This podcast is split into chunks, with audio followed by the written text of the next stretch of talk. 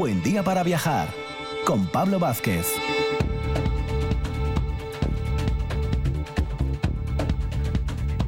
Muy buenos días, Asturias, y de toda la vida, después del 200, si no me equivoco yo, va el 201. Con lo cual aquí, en RPA, en esta mañana de sábado, 15 de enero, cumplimos el programa 201. No está nada mal, ¿eh? Dos horas de radio viajera y de propuesta de viajes, ¿no? Ya siempre lo sabéis, aquí en Un Buen Día para Viajar, que se inician siempre los sábados con Sara Moro desde el Museo de Bellas Artes de Asturias, con sus recorridos pictóricos, hoy con un toque además muy vanguardista y femenino. A continuación, Laureano García, nuestro peregrino virtual, nos lleva por el camino de Santiago del Norte y ya en tierras gallegas, porque entrábamos allí por, por Ribadeo, a ver hasta dónde llegamos hoy con nuestro amigo Laureano. Francisco Borges cierra la primera hora en esa, bueno, explicación, investigación que lleva desarrollando cómo era la Basílica de Santiago en tiempos del rey Alfonso II y del Reino de Asturias. A continuación, segunda hora, inicio con un recorrido de montaña, senderismo con nuestras amigas de Naturayer, con Almudena Suárez que nos va a subir al Picu Torres en raquetas, pero no en raquetas de jugar al tenis, ya lo veréis. El profesor Francisco Carantoña nos va a hablar del trienio liberal, de sus repercusiones y de su importancia en Asturias. Y el escritor y traductor Marc Casals nos va a llevar a conocer Bosnia-Herzegovina, un país muy interesante. Dos horas viajeras en RPA.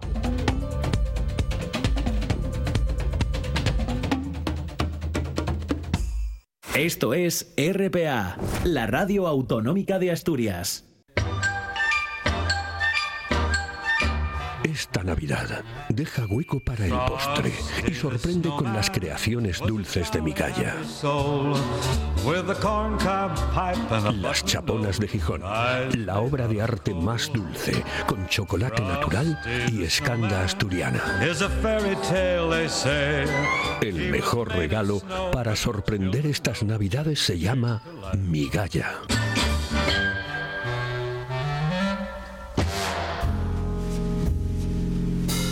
Un buen día para viajar con Pablo Vázquez en RPA.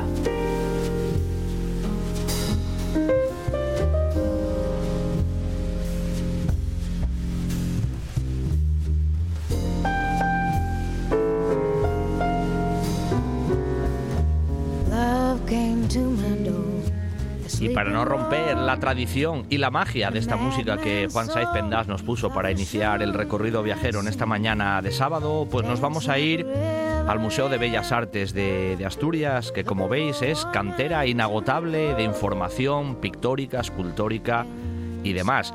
Y además allí siempre tenemos a nuestra anfitriona, que no es otra que Sara Moro. Muy buenos días, Sara. Muy buenos días, Pablo. Bueno, un placer, ¿eh? como siempre, escucharte y viajar, viajar contigo, ¿no? Literalmente, en estas mañanas de sábado, que para empezar, pues no está nada mal, aunque siempre digo, Sara, ¿eh? que sí, nos escuchan por la mañana, pero un buen día para viajar eh, se puede escuchar a lo largo del día, en los podcasts, en el iVoox, en Spotify, en la web de RTVA. Podemos a cualquier hora disfrutar de estos viajes de, de radio y pictóricos que hacemos con Sara y con todos los demás colaboradores. Decía yo ahora en la entradilla, Sara, que hoy venías con un tema vanguardista por un lado y con un toque también femenino por el otro, ¿no? No me equivoco mucho, ¿verdad? No te equivocas nada.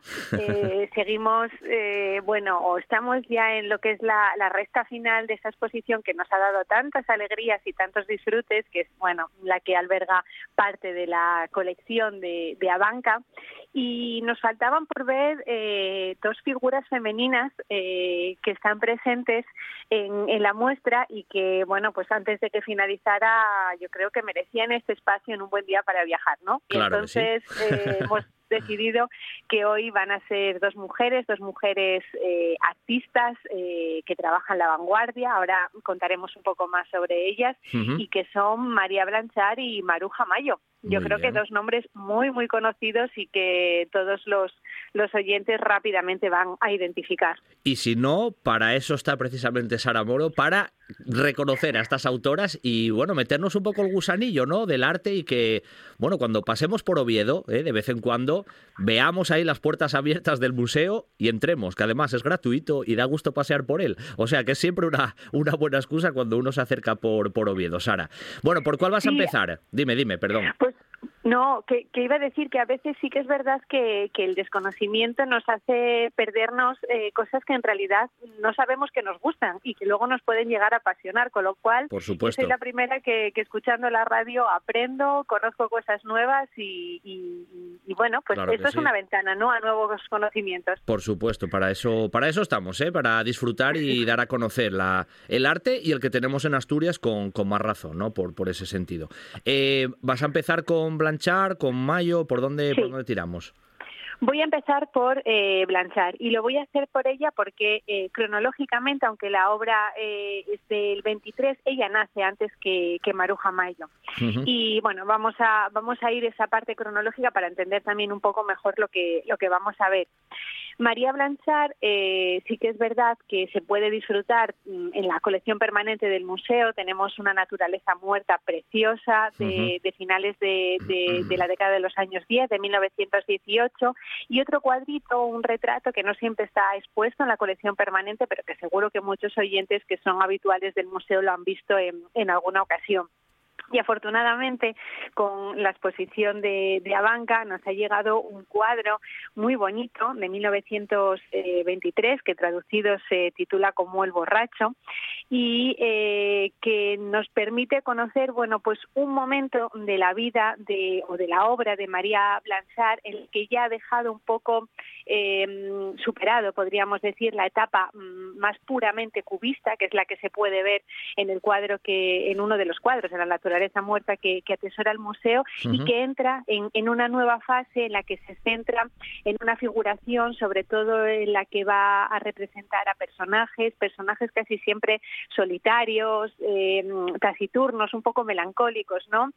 Como el protagonista de, la obra que se expone en, el museo. Es una creadora que nace en Santander en, en 1881 y que va a fallecer muy jovencita en realidad en, París en 1932. Vayan, sí, ¿no? Tuvo una vida corta, fructífera, pero bueno, seguramente podría haber dado más de sí, ¿no? Como suele ocurrir a veces con, con estas artistas, ¿no? O artistas en masculino que, que, bueno, que mueren más jóvenes de la cuenta y que seguramente la obra quedó un poco cortada, ¿no? Por decirlo así, por las circunstancias vitales, claro. Sí, por, por poner o por hacer una pequeña em, comparativa, eh, curiosamente María Blanchard nace en el mismo año que, que nace Pablo Picasso, que es el gran monstruo ¿no? de, del siglo XX. Picasso, que va a fallecer en el año 73, eh, además de por eh, bueno su condición de hombre, que también va a afectar, ¿no? Y bueno, esa longevidad eh, bueno, y, su genialidad, no, no, que no lo podemos olvidar, pues bueno, tiene una trayectoria pues muchísimo más extensa, evidentemente. Y María Blanchard sí que es cierto que mm, eh, siempre cuando se aborda su figura, más allá del arte, siempre se insiste en, en, en, en una vida un, poco desgraciada, ¿no? Por una parte, pues motivada por, por, por una enfermedad que, que, le afectará desde su, su nacimiento y, y, también por el rechazo que, que sufrió de, de, su familia, precisamente por esa elección tan valiente de dedicarse a, la pintura. Eh, bueno, estamos a finales del siglo XIX, nace a finales del de, siglo XIX y va a trabajar ya en en el arranque del 20 y bueno, la mujer todavía en ese momento tiene que tiene que mm, eh, obedecer, ¿no? Eh, para para sí, para poder bueno pues tener a veces el beneplácito o el gusto de sus familiares y no fue el caso de, esta creadora. Hombre, fue, fue valiente, fue valiente Sara, porque en el siglo XIX con las circunstancias que había, ¿no? En la sociedad de aquellos momentos. Eh, enfrentarse a todo, ¿no? Hasta su propia familia, porque claro, dedicarse al arte en aquellos momentos, una mujer, vamos, eso era romper los límites, los muros, literalmente, literalmente. Sí, Sí, y además mm,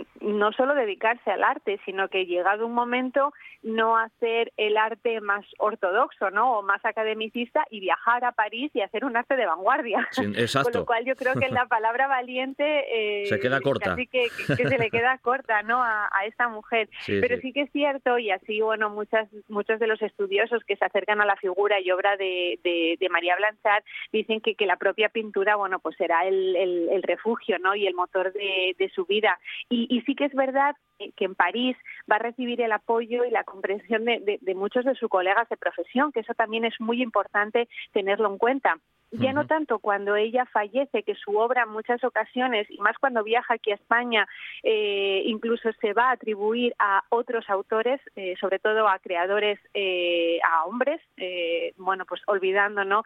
a, a María Blanchard, afortunadamente es una situación pues un contexto que ya hemos eh, superado y ahora bueno pues acercarnos a un María Blanchard eh, es una maravilla no y, no es algo que, se omita.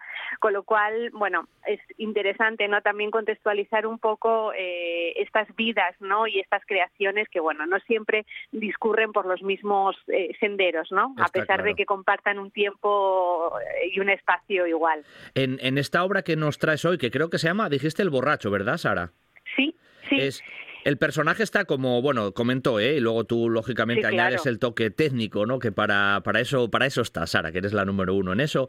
Es un personaje que está ahí sentado en la mesa como, bueno, tomándose un vino o una copa, ¿no? Tranquilamente. Pero yo viéndolo en el rostro, no se sabe si es mm, un hombre, una mujer, puede estar ahí casi un poco ahí en una frontera particular y me llamó mucho la atención esa especie de nimbo que tiene casi por detrás que casi me lo convierte en un santo. Pero eso es una, una versión que doy yo, ¿eh? porque eso es algo muy subjetivo que, que yo veo en el cuadro, Sara. Sí, realmente, bueno, lo, que parece detrás, bueno, pues algún tipo de objeto, ¿no? Eh, eh, Una vajilla o algo así, no sé, sí, no sí, Sí, de, la propia decoración, pues sí que acaba convirtiéndose casi que en un halo, ¿no? Que le da, bueno, pues cierta Santidad. ¿no?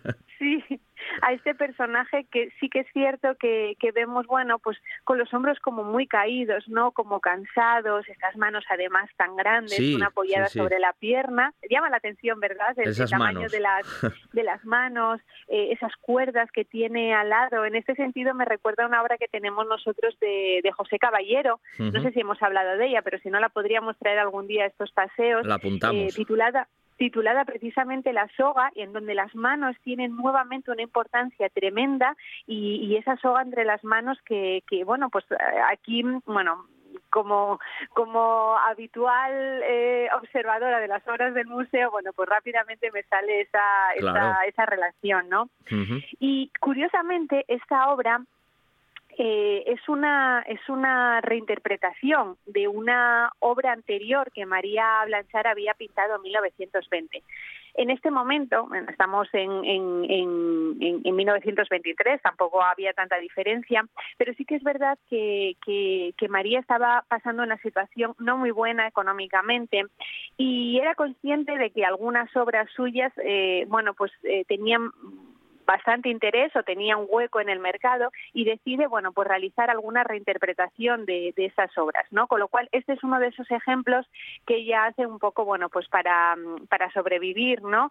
Y que a su vez, además, está inspirada en una pieza eh, que se expone en el Museo del Prado, y que está atribuida a un pintor portugués que se llama Nuno González y, y, que bueno pues vemos aquí este juego no este juego de inspiración este juego de reinterpretación y en definitiva bueno pues esta creación un poco por supervivencia no que lleva a cabo a través de, la obra. Con lo cual esa santidad no que podemos eh, aportarle a este personaje unidos bueno pues a esta maestría en el tratamiento del color. Porque sí que es verdad que eh, sobre todo en su etapa mm, eh, cubista no eh, bueno, pues coincidiendo con otros creadores, eh, con, con, con Juan Gris, ¿no? Ella fue también muy amiga de Diego Rivera.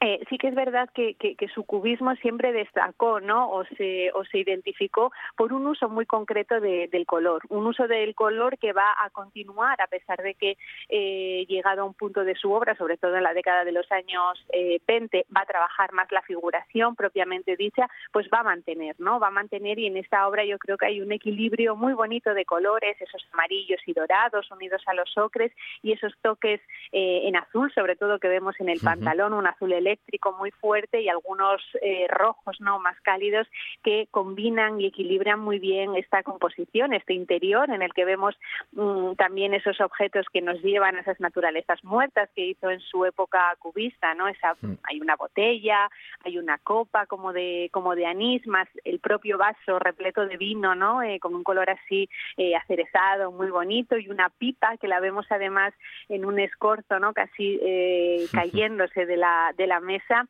y, esa esquina de la mesa que nuevamente recuerda mucho al propio bodegón que tenemos aquí en, el museo. Sí, sí. Eh, de hecho, esta pintura es una de esas pinturas que te atrae, ¿no? Y que, mm, bueno, te hace mirar hacia ella. Hay mucho, seguramente mucho simbolismo, mucho mensaje por detrás, como casi nos mencionabas, la propia situación vital de Blanchard en aquel momento cuando lo pintó. Son de esas obras que tienen varios reflejos, ¿no? Y muchos matices que siempre es interesante conocer. Pero bueno, como el tiempo apremia, Sara, pegamos ahora un, bueno, un pequeño salto y nos vamos a otra obra que, hombre, visualmente también es muy original, al menos me lo parece a mí. Sí, por supuesto que sí. Y vamos a una artista que, bueno, pues eh, nacida unos años después de, María Blanchard, eh, en 1902. Eh, bueno, pues son casi 20 años ¿no? lo que la separa y 20 años que se van a notar mucho también en la forma de, vivir, ¿no? porque Maruja Mayo ya fue una de estas mujeres pues eh, que pudo reivindicar con más peso, con una voz más alta, ¿no? su condición de mujer artista.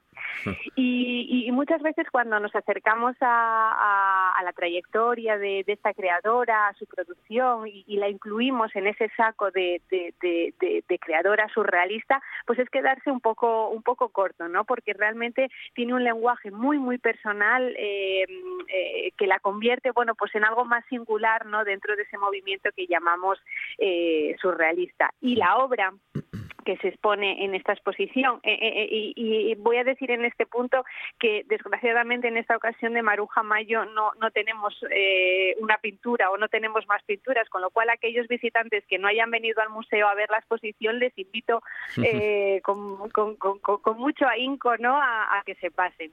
Y, y esta es una obra muy curiosa que se titula Estrellas de Mar, porque la propia disposición de las tres mujeres, de los tres personajes que vemos, eh, están como configurando precisamente esa una estrella, ¿no? Y nos recuerda, bueno, pues a otras eh, a otras obras de, Maruja Mayo, eh, cuya temática podemos englobar dentro de, geometrías antropomórficas, ¿no? A partir de la figura humana va a generar una serie de composiciones muy geométricas y además en esta ocasión, bueno, tiene cierta semejanza con, con, María Blanchard y te explico por qué. Porque estas obras eh, tienen mucho que ver con una con unos murales que Maruja Mayo eh, realizó para el cine Los Ángeles en Buenos Aires y que recrean eso, pues mm, composiciones con, con mujeres entrelazadas eh, en, formas ciertamente giratorias, ¿no? Con mucha armonía, con mucha proporción y que tienen una clara relación numérica. Claro, claro, sí, hay también un juego ahí casi cabalístico y numérico, pero en realidad el propio cuadro cuando lo ves es lo que casi acabas de mencionar, yo es lo que percibí, un juego muy geométrico, ¿no? Que la geometría está totalmente presente, es todo como muy simétrico, las formas que tienen la disposición de las propias formas de esas mujeres, los rostros, todo, ¿no? Es todo muy geométrico. Sí, y luego además también los colores, ¿no? Eh, priman las tonalidades frías, sobre todo, bueno, esta especie de gris azulado, ¿no? Con blanco, pero luego sí que es verdad que la composición se equilibra muy bien por ciertos toques de color, como son los cabellos de las tres eh, mujeres, identificadas cada una con un color diferente, un azul, un rojo, una especie de, verde kaki, ¿no? O marrón. Y eh, luego es muy bonita también la, propia anatomía, ¿no? Que, que, que desarrolla eh, Maruja Mayo porque les hace unas espaldas como muy anchas, ¿no? Y un torso casi que recuerda más al de un hombre, si omitimos eh, los pechos, ¿no? Eh, que son además como muy industriales, no sé, las propias formas como si fueran de metal. Así a mí me, me, lo sugiere, ¿no? Parece un sacacorchos, parecen un sacacorchos de estos antiguos, te lo digo yo, de estos de metal, Sara. Sí, sí, sí, sí. La parte no lo había pensado, pero es verdad. tal cual, se inspiró en eso, te lo digo yo. Pero es súper original es un cuadro de, no muy grandes proporciones. La verdad que es una de esas obras eh, que te permite degustar eh, los detalles eh, muy de cerca, ¿no? Y, por lo tanto, bueno, pues no lo sé, mm, no sentirte pequeño al lado de la obra, sino disfrutar casi que de tú a tú de, la misma y, bueno, pues mm, acercarse a esta creadora que, que, tan importante ha sido, ¿no? En el museo hemos tenido hace unos años, también estuvo presente en otra exposición en la que trajimos muchas portadas em, de la revista Occidente, donde ella participó, colaboró en muchas ocasiones y bueno, es una alegría volver a tener obra de Baruja Mayo en, el museo, ¿no? Y poder disfrutarla. Además, bueno, mm, se expone al lado de un Oscar Domínguez que es maravilloso, que no sé si nos va a dar tiempo a hablar de él, pero que es en alguna ocasión eh, seguro, hombre, fascinante. pero que aprovecho ahora para decir que, esta exposición está repleta de, nombres eh, de primera talla y de obras eh, muy muy importantes, con lo cual, bueno, finaliza el 30 Perfecto. de ese mes, con lo cual todavía tenemos tiempo para verla incluso más de una vez. Claro que sí, claro que sí. De hecho, los oyentes de Un Buen Día para Viajar no pueden poner excusas. Ya saben que si se quieren acercar todavía a ver esta obra de, de Maruja Mayo, esta estrella de mar súper original, o esta obra, El borracho de María Blanchard, pues ya saben, hay que apremiar. Tenemos que acercarnos al Museo de Bellas Artes en Oviedo y, disfrutar ¿no? de, de lo que se encierra tras sus muros y además de esta parte que también nos gusta mucho en el programa de vez en cuando del ámbito más vanguardista, ¿no? También nos gusta hablar de lo muy clásico, del barroco, pero hombre, el tema vanguardista siempre debe ser atractivo y, darlo a conocer, ¿no? Porque siempre hay mucho mensaje por, por detrás. Así que como siempre, Sara, ¿eh? un placer escucharte. Siempre aprendemos, bueno, un montón ¿eh? de ti, de, de, todo lo que conoces de, de, pintura y de historia de la pintura y, por supuesto, del Museo de Bellas Artes. Y como siempre te digo, pues te emplazo para el próximo sábado, ¿vale? Un beso y hasta el, próximo. El placer es mío, Pablo. Gracias. Un hasta abrazo. El próximo. Chao. Migalla el arte dulce con sabor asturiano. Una familia de rocas original, una forma diferente de saborear dos postres muy asturianos. El arroz con leche y les casadielles. El mejor regalo para sorprender estas navidades se llama migalla.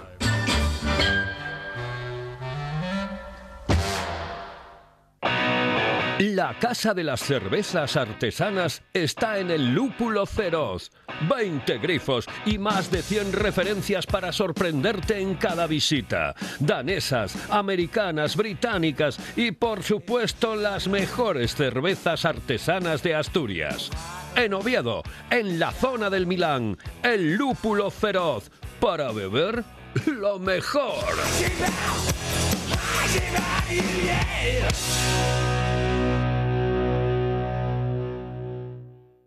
Llega la Navidad y con ella la joya más dulce de la repostería asturiana, los turrones Maval.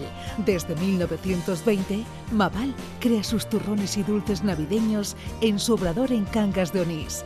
Elaborados con su propia receta, los turrones Maval han mantenido siempre su elaboración artesanal y la mejor materia prima. Descubre todos los productos en maval.es. Turrones Maval, 100 años de tradición.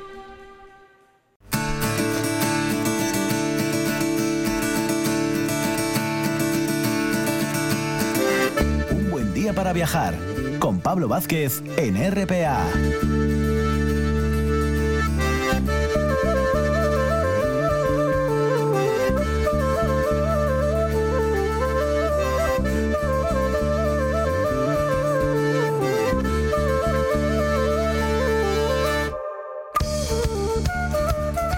¿Y cómo prestan estos recorridos que hacemos con, bueno, un gran conocedor de lo que vamos recorriendo? Porque él es, lo primero, es peregrino, ¿eh? que eso, eso ya es fundamental. ¿eh? Y luego tiene, pues, un gran conocimiento precisamente de los recorridos, de los caminos ¿eh? de Santiago en Asturias y también fuera de Asturias, porque estamos haciendo el Camino de Santiago del Norte y en la última ocasión que hablábamos con él, pues nos hablaba, porque hacíamos parada y fonda en Ribadeo, por tanto ya estábamos en territorio gallego y a ver hasta dónde nos lleva hoy. Muy buenos días, Laureano. Hola, buenos días Pablo, buenos días a siguientes. Bueno, pues... Pues mira, eh, si te parece, salimos de la capital gallega de Ribadeo, de, esa eh, orilla gallega que tenemos eh, como frontera entre nuestra comunidad y la vecina, y emprendemos camino a Santiago por ese camino del norte eh, hacia en principio hacia Vilanova de Lorenzá pero si nos diera tiempo pues llegaríamos hasta Mondoñedo. Pero bueno eh, posiblemente paremos en Vilanova de Lorenzá porque antes de empezar a caminar, Sí. Y si me lo permites, como siempre, querido Pablo, por supuesto. Eh, te, hablaría de la bifurcación o, de, o de esas variantes que nos vamos encontrando en el camino y que aquí, como no podía ser menos, pues también tenemos. Eh, tenemos el, camino oficial, el camino tradicional, el camino de, de la costa o camino del norte, pero desde Ribadeo también nace un camino mm, que, aparte de bonito, aparte de, pasar por unas zonas de, playa espectaculares, tiene también una historia, una historia detrás importante y una historia detrás importante que hace pues que la Junta de Galicia en este momento esté estudiando oficializar esa ruta como una ruta más a, Santiago de Compostela. Eh, me refiero eh, al Camino del Mar, eh, que así se llama, eh, así lo bautizó un buen amigo, un gran estudioso, eh, José Ramón Pacios, cronista oficial hoy en día de la, de la villa o del concejo de Foz y, gran experto en, todo lo que es el Camino de Santiago. Es un, una persona además muy minuciosa en sus investigaciones y cuando Pacios dice una cosa no hay que dudarla porque eso es cierto al 100%. Pues este camino de la costa, como digo, perdón, este camino del mar iría, eh, bueno, pues eh, desde Ribadeo a Viveiro, de Viveiro a Foz, y de Foz continuaría eh, en dirección hacia, recorriendo toda la costa, casi casi hasta llegar a Ferrol, donde nace, como sabes, el camino inglés. El inglés, el sí, camino, sí. El camino inglés que, que ese sí, sí tiene el reconocimiento oficial por parte de la Junta de Galicia y es recorrido, bueno, pues por un buen número de, gentes. Eh, primero porque es un camino muy cortito, va desde Ferrol hasta, hasta Santiago, Segundo, porque es un camino eh, bonito, es un camino interesante, a pesar de que pasa por algunas eh, zonas muy industriales.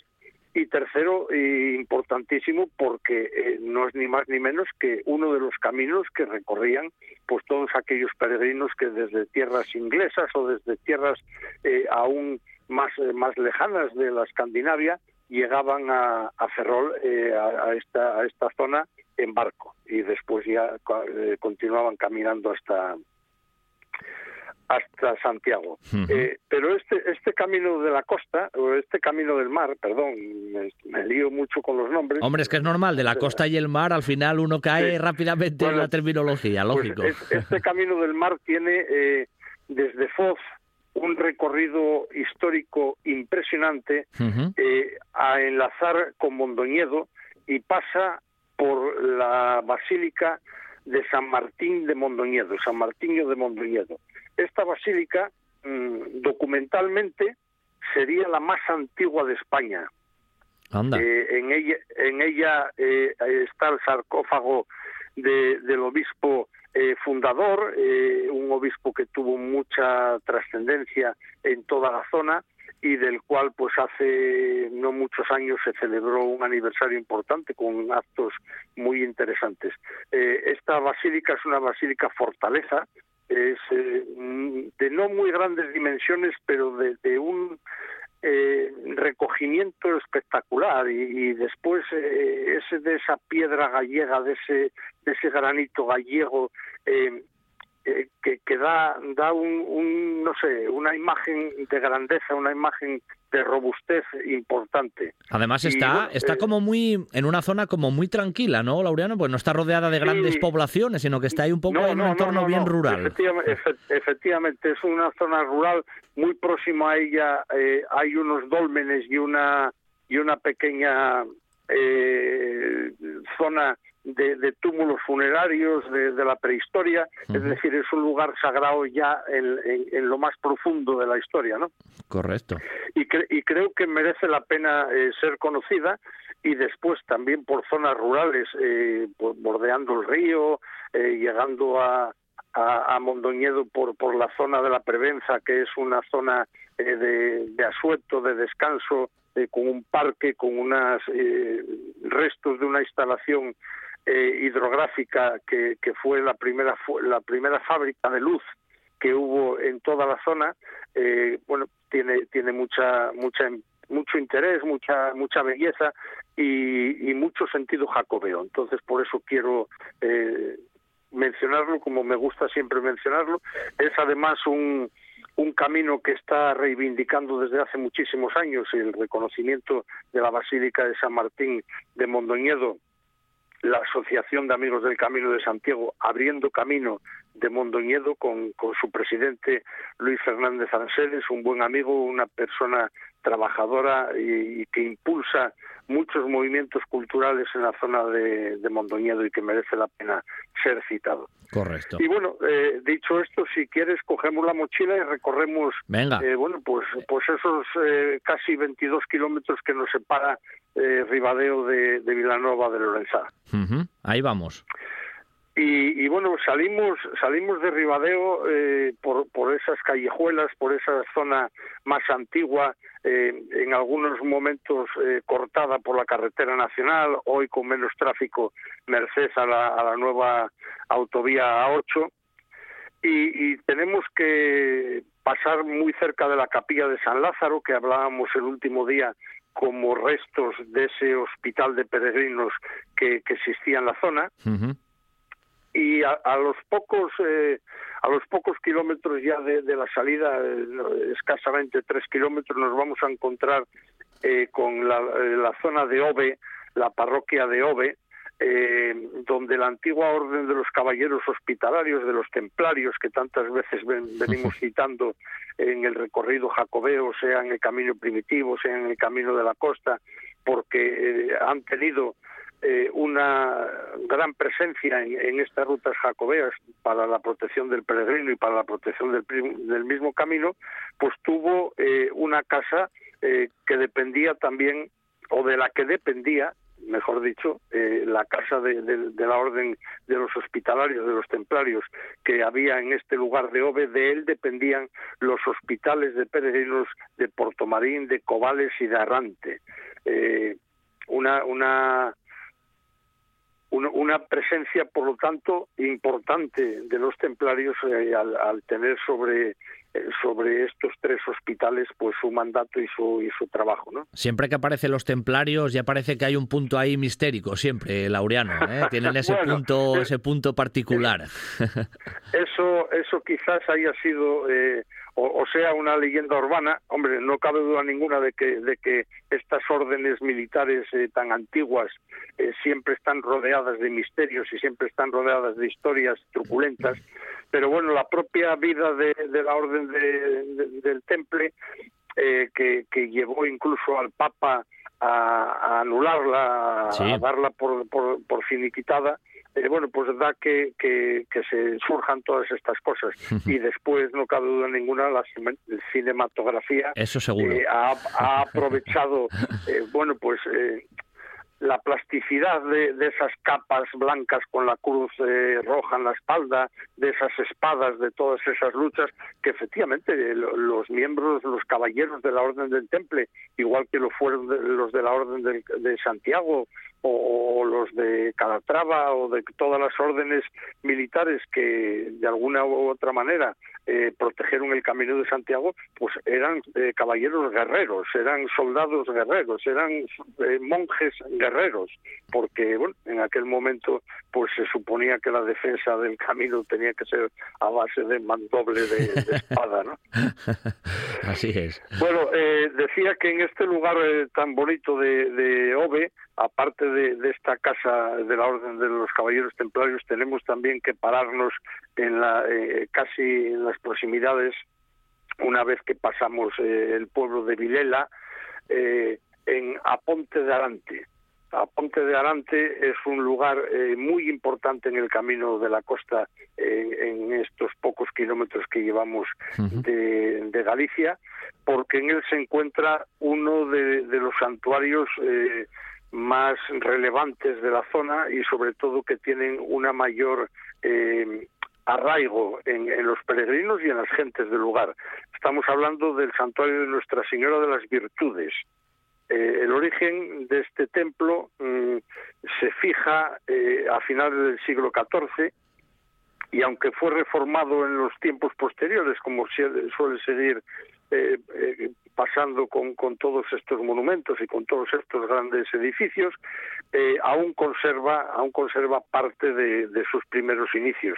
Y entre otras cosas hay que destacar en el retablo renacentista que, que está que hace las veces de, de altar mayor una imagen muy interesante de, la, de Nuestra Señora de las Virtudes y también un Santiago Matamoros, el Santiago Caballero, el Santiago a caballo blandiendo la espada y que bueno pues la iconografía de de, de, este santo sabemos todos que tiene cabezas de, moros eh, bajo los pies del caballo, ¿no?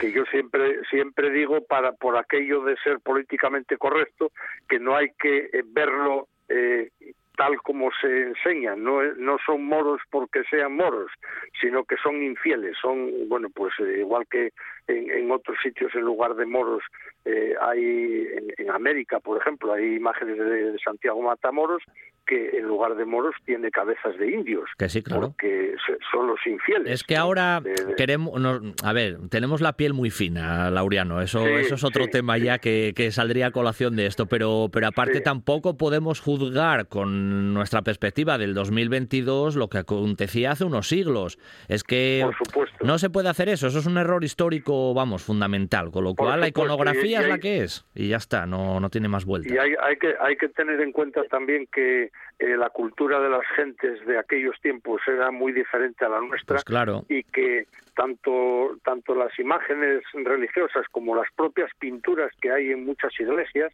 lo único que hacían era eh, querer explicar bueno pues la, las, las escrituras de, eh, religiosas, la, las sagradas escrituras, la, la, la, tradición, la Biblia, pues mediante imágenes. Y claro, claro. En, en, el caso de decir Santiago, salvador de España y, y luchador contra los infieles, pues bueno, eh, no cabe duda ninguna de que tenemos ahí la batalla de Clavijo, Exacto. sea cierta o no, tampoco claro. nos vamos sí, a meter sí. en, sí, Veremos a ver, Laureano, veremos pero... a ver cuando nos juzguen a nosotros otros humanos en un futuro, porque esto, esto será la rueda que nunca para, ¿eh? Veremos a ver. Sí, sí, sí, sí, sin duda, sin duda. Así que y bueno, que, que, como siempre me enrollo en exceso. Venga, vamos. Eh, cont continuando, eh, llegamos a, ya al municipio de Barreiros.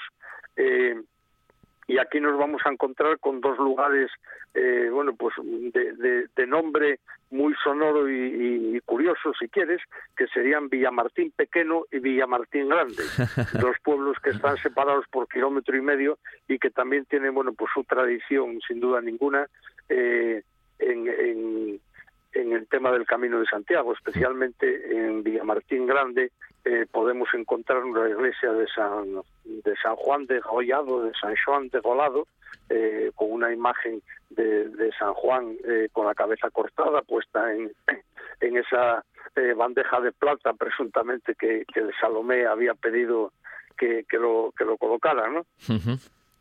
Eh, y ya estamos eh, muy cerca de otro lugar también interesante, que, que sería Gondán. Eh, Gondán es eh, prácticamente la puerta de entrada a Lorenzá, eh, es un, un, punto donde hay una ermita hermosísima, donde también eh, hay leyendas relacionadas con, el Camino de Santiago, con el paso de peregrinos, y esto pues nos va a dar ya la entrada, como decía, a Vilanova, eh, que es la capital del municipio de Lorenzá, Uh -huh. eh, es eh, indistintamente se conoce eh, la población por por su nombre propio Villanova Villanueva o mm, por Lorenzá eh, porque en, en, la, en, la, comarca sí, pues, sí. se aceptan los dos nombres no correcto se está colocada en, en, en una vaguada mm, separada escasamente por una montaña eh, también con un camino precioso de, de, Mondoñedo, que sería el próximo punto, pero tendríamos que pararnos un poco en Vilanova porque Venga. aquí tenemos un, un hecho, un, un, monumento, creo que suficientemente importante para que lo, lo veamos y, y, lo disfrutemos. Pues escucha, Laureano, podemos, podemos descansar hoy ahí en, el, en algún albergue de Lourenzá y dejamos ahí la mochila y en el próximo programa pues desplegamos ahí otra pues, vez un poco poco la historia, ¿vale? Efectivamente, efectivamente, a la salida de a la salida del, del de Lorenzá tenemos un albergue de la Junta de Galicia muy interesante. Venga. Pero bueno, también tendremos que visitar, como digo, el monasterio benedictino eh, fundado por el conde don Osorio Gutiérrez, eh, el conde santo como lo como lo llama la historia y como es conocido en la zona nada más y nada menos que en el año 969. Ah, eso ya hablamos de palabras mayores. Fantástico. Que merece, la, que merece la pena el descanso, aunque no sea nada más que la contemplación de los magníficos muros de, de este, de este monumento y bueno, pues descansar, como bien dices, en ese albergue, eh, albergue de peregrinos de Bisue. Pues venga, ahí descargamos hoy la, mochila en Lorenza y nada, retomamos el, el, sábado que viene nuestro camino, pues nada, ahí ya bien cerquina de, de Mondoñedo, ¿no? Que también es otro de esos puntos emblemáticos. Pero bueno, hoy la mochila en Lorenza. Venga, seguimos en el próximo. Gracias, Laureano, como siempre. Hasta el próximo. Un abrazo. Chao. Disfruta de una sobremesa diferente, con los turrones originales y con carácter que os propone Micaya. Una propuesta con sabor a arroz con leche y casadiella, que triunfará estas Navidades. El mejor regalo para sorprender estas Navidades se llama Migalla.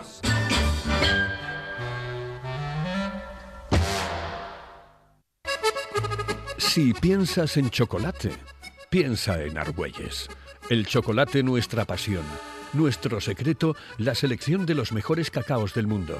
Descubre todas nuestras variedades y sumérgete con cada bocado en un mundo de sabores, de recuerdos, de sueños.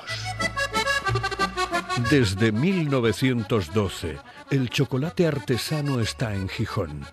Piensa en chocolate. Piensa en Argüelles. Llega la Navidad y con ella la joya más dulce de la repostería asturiana, los turrones Maval. El turrón de praliné de almendra, moldeado a mano y recubierto por una fina capa de chocolate premium. Es sin duda la joya de la Navidad, la joya dulce de Maval. Descubre todos los productos en maval.es. Turrones Maval, 100 años de tradición.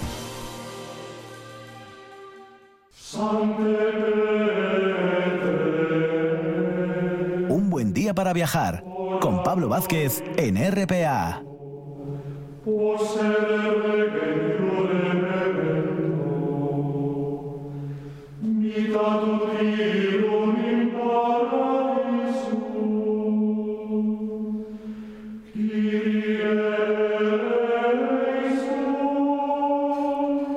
Y cerramos nuestra primera hora en esta matinal del sábado con otro de nuestros grandes amigos y colaboradores desde el principio y que siempre yo se lo agradezco personalmente, que es Francisco Borge y que nos hace los recorridos por el reino de Asturias y por ese legado ¿no? importantísimo a nivel artístico que, que el reino nos legó, que en realidad ahora estamos en zonas de la actual Galicia porque estas últimas semanas está dando muchísimo juego todo el proceso, vamos a decir, de génesis casi de devoción a, Santiago y por supuesto de la construcción de la basílica de la propia ciudad de hoy, de Santiago de Compostela. Estábamos ahí en los tiempos de Alfonso II y cómo pues Francisco nos iba y nos va comentando las disposiciones que tenían las estancias, la metrología, un montón de datos, sobre todo que debemos a su gran investigación y conocimiento.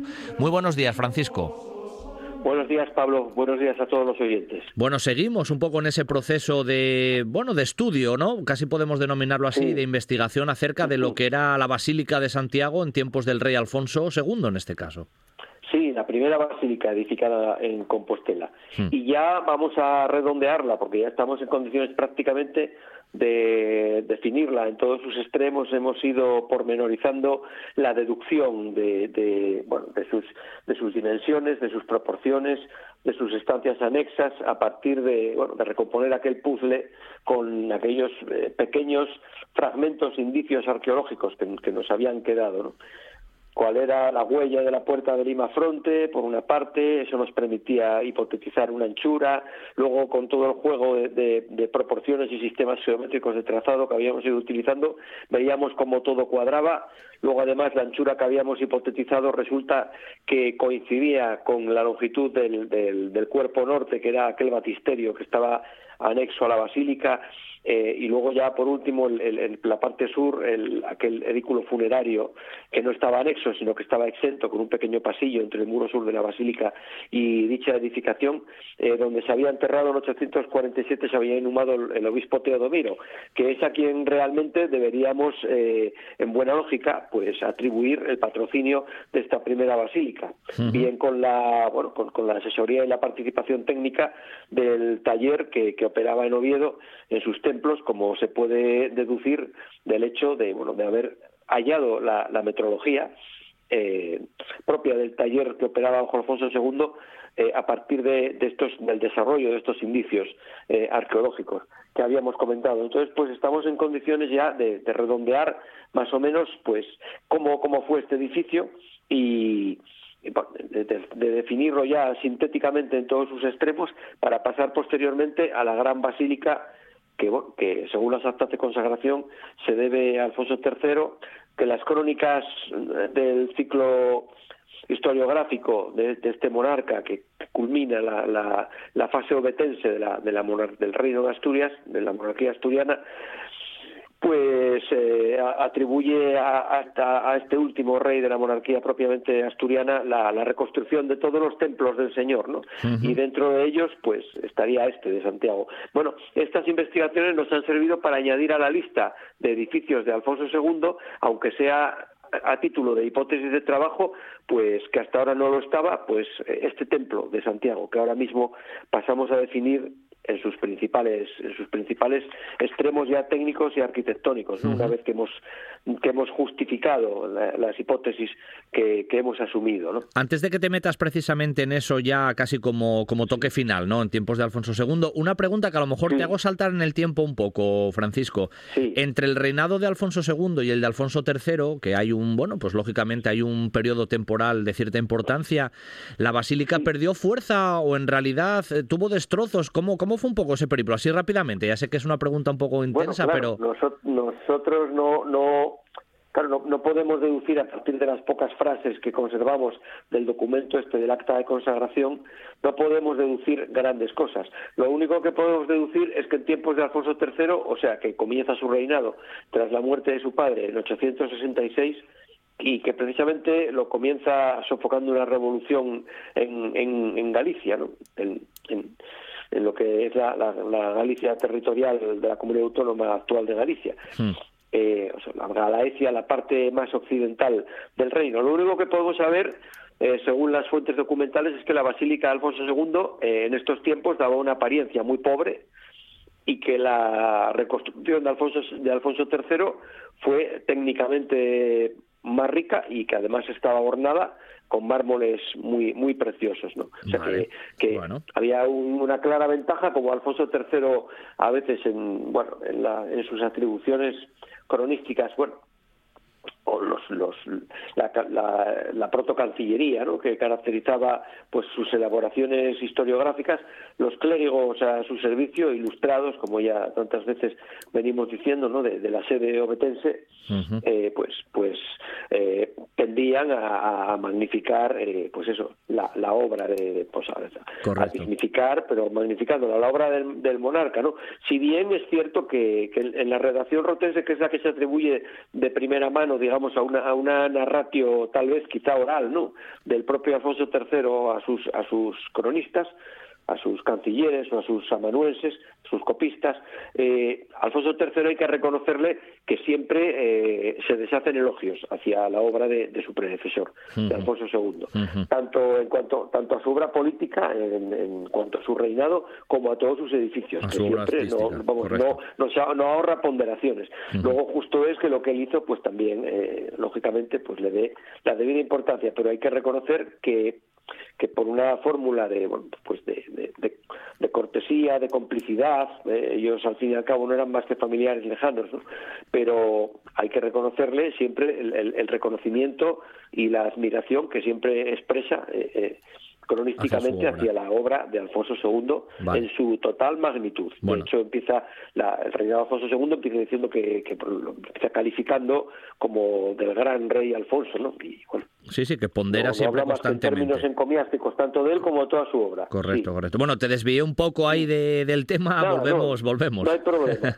bueno, nada, pues, pues partíamos del mausoleo al que, como sabemos, por su parte occidental adosó directamente la basílica en el estado que estuviera este mausoleo, que hay que presumir que sería totalmente ruinoso, aunque no lo suficiente como para que, que, la, tumba, o sea, que el propio enterramiento, situado en la planta terrena del mismo, atribuido a Santiago y a sus discípulos, ¿no?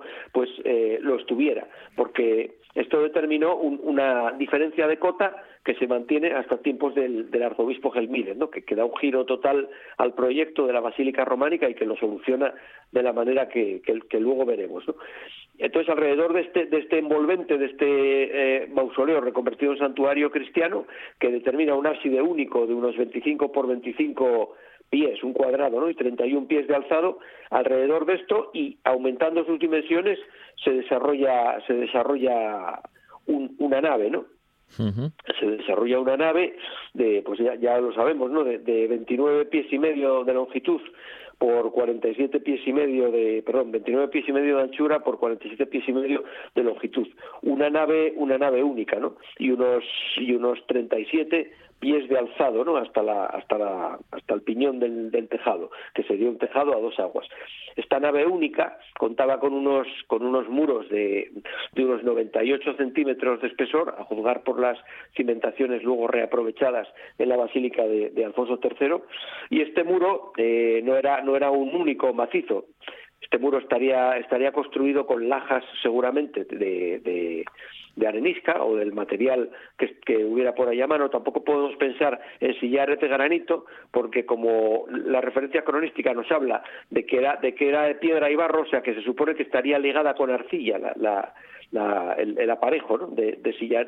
Entonces hay que pensar en un aparejo de sillarejo ligero, porque claro, no podemos pensar en que vamos a ligar con arcilla sillares de granito, que es el aparejo característico más, más costoso y más abundante que aparece en esta, en esta zona ¿no? del, noroeste, del límite del noroeste de, Hispania, en lo que es la, la Galicia actual. Pues hay que pensar en, en, lascas o en sillarejos eh, más o menos, bueno, eh, dados una, una, forma por los canteros, eh, pues eso, una forma prismática, o tal vez pues muy poco desbastados y unidos con una abundante pues eh, masa eh, arcillosa ¿no? y entonces este muro hay que articularlo para que no para que no quede en un estado de fragilidad constructiva entonces el ancho normal de los muros en época de Alfonso II de, los templos que no son de los templos habituales los muros más funcionales tienen dos pies de anchura dos pies dóricos ¿no? 65 centímetros justamente pues hasta llegar a los 98 tenemos medio pie dórico que lo que articularía por el interior sería una arquería ciega porque una cosa es que el aparejo sea pobre y otra cosa que el edificio esté prácticamente sin ornato o, sin articular. ¿no? La arquería ciega logra, a la vez que le da una apariencia interior noble y un ritmo al, muro, que no deja de ser una nave, ya sabemos que, es una nave ciertamente bastante grande, ya habíamos hablado de unos 300 metros cuadrados, entonces pues pues tampoco es pequeña. Pues a la vez que le otorga eh, un, ritmo al muro, lo aligera también y posibilita, pues eso, que los materiales con que esté construido no sean muy nobles y, ni su ejecución tampoco, sino más bien sencilla. Y así cumplimos, pues, eh, la premisa que nos dan los testimonios literarios, ¿verdad? Correcto. Bueno, luego este edificio así definido pues tendría por lo menos una, ventana una ventana que podemos suponer geminada en el, en el muro imafronte y una puerta que sabemos que estaba ornamentada por la propia acta de consagración y que probablemente fuera de los pocos ornatos que tenía esta basílica de, Alfonso II lo cual también pues contribuye a, bueno, a, a ese testimonio de, de, cierta pobreza ¿no? que daban las crónicas y luego en cada en cada digamos que en el eje eh, en el eje del de los, de los respectivos arcos de la arquería ciega estarían también dispuestas lateralmente, tanto los muros norte como sur, una suerte de, ventanas, pequeñas ventanitas que bueno, que, seguramente, por lo menos las del, lado norte, o, todas estarían cerradas por, alabastro o por, o por estejuelo o por algún tipo de, cierre, de, fácil también y barata ejecución, espejuelo probablemente. Procedente de la, del, del, encolado de, telas ¿no? y, posible coloreado y sujeto a un marco de madera que pudo ser móvil a efectos de la ventilación del edificio, etcétera. Todo esto se cubriría con un tejado a dos aguas, ya hemos hablado que son unos 37 pies de, de altura, lo cual no está nada mal, ¿no? Porque, bueno, 37 por son unos, bueno, unos 12 metros de altura hasta el piñón del tejado, pero bueno, no, no está mal. Esto tendría una luz interior de unos 7 metros aproximadamente, con lo cual nos apartamos, nos estamos aumentando un poco la luz del mayor de los templos conservados que tenemos, que es Santullano. Pero bueno, eh, con un tejado armadura constituido por una armadura de madera a base de pares y tirantes, eh, sabemos que se puede llegar hasta los 9 metros tranquilamente, técnicamente. Así que estamos dentro de los los límites técnicos. Santullano es una iglesia espaciosa, pero tampoco es la iglesia más grande de la, eh, que eran capaces de construir técnicamente, por lo menos en mi opinión. Luego, esta, esta basílica también estaba provista de puertas, eso la de Limafronte, que decíamos, y luego en el lado norte una que daba acceso inmediatamente al batisterio, ¿no? y otra posible en el lado sur para facilitar el acceso al edículo funerario del obispo Teodomiro, una posible liturgia procesional de difuntos, ¿no? que partiera del altar mayor de la iglesia y que llegara hasta el mausoleo de, hasta el edículo funerario de Teodomiro pues requeriría funcionalmente la, presencia de esta puerta. Luego viene otro, viene otro de los elementos más importantes de la basílica, que es el tema de la diferencia de cotas, porque es que ya sabemos que el, plano rasante en el que se situaría el altar eh, de Santiago, edificado eh, sobre el techo de, la planta terrena que servía como enterramiento, pues está a unos dos metros, dos, algo más de dos metros del plano definido por el pavimento de Opus Igninum que es un pavimento que se conserva además en el Museo Arqueológico de Asturias, un fragmento cedido por el Cabildo de Santiago y que es un pavimento que está fuertemente coloreado de, rojo, lo cual quiere decir que tiene abundancia de polvo de ladrillo en su composición.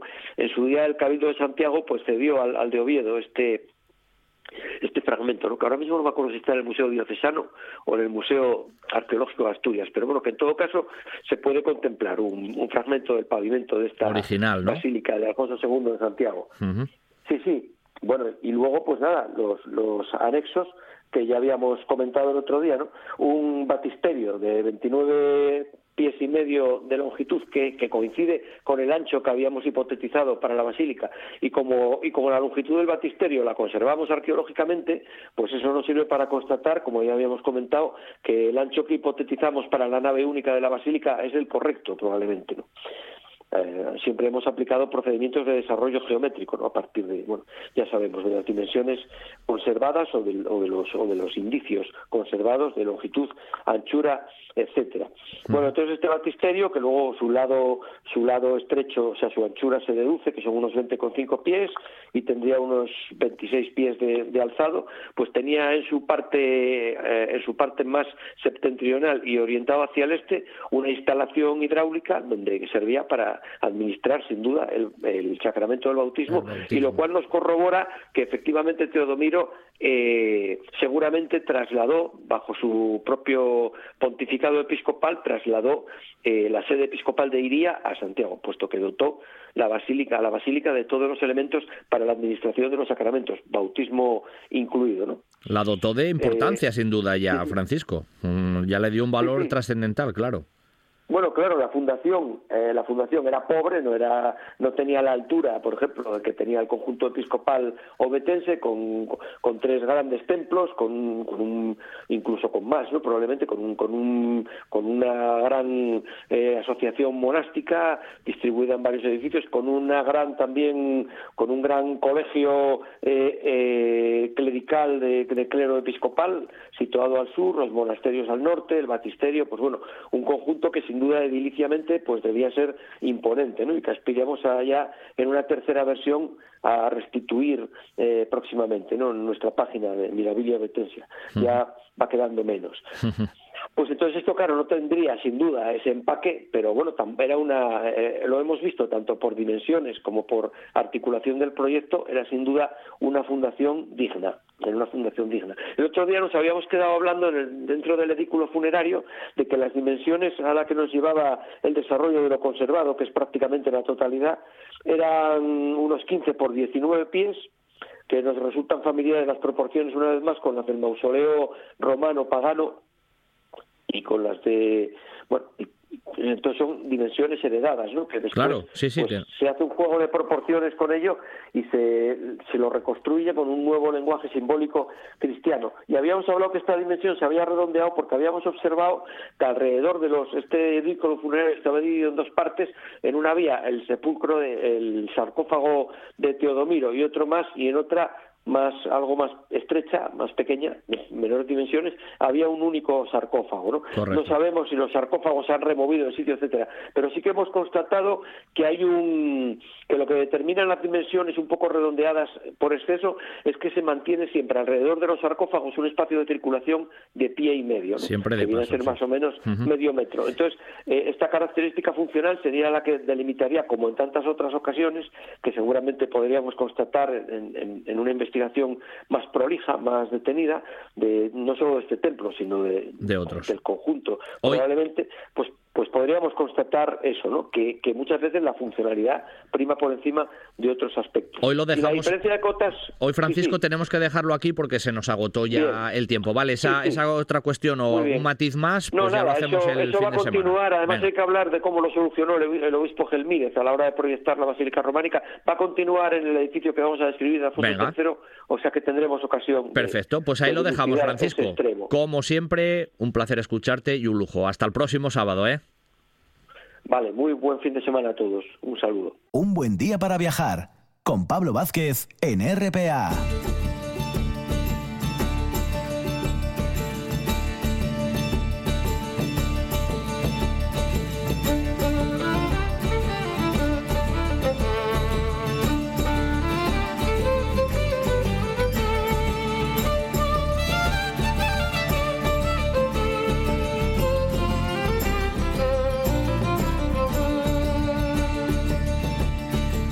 Prohibido despegarse de la radio en esta segunda hora que iniciamos aquí en RPA, en un buen día para viajar, donde vamos a ir todavía a hablar de historia con el tema del trienio liberal en el siglo XIX en España y en Asturias. Vamos a visitar Bosnia-Herzegovina, pero primero vamos a visitar nuestras montañas.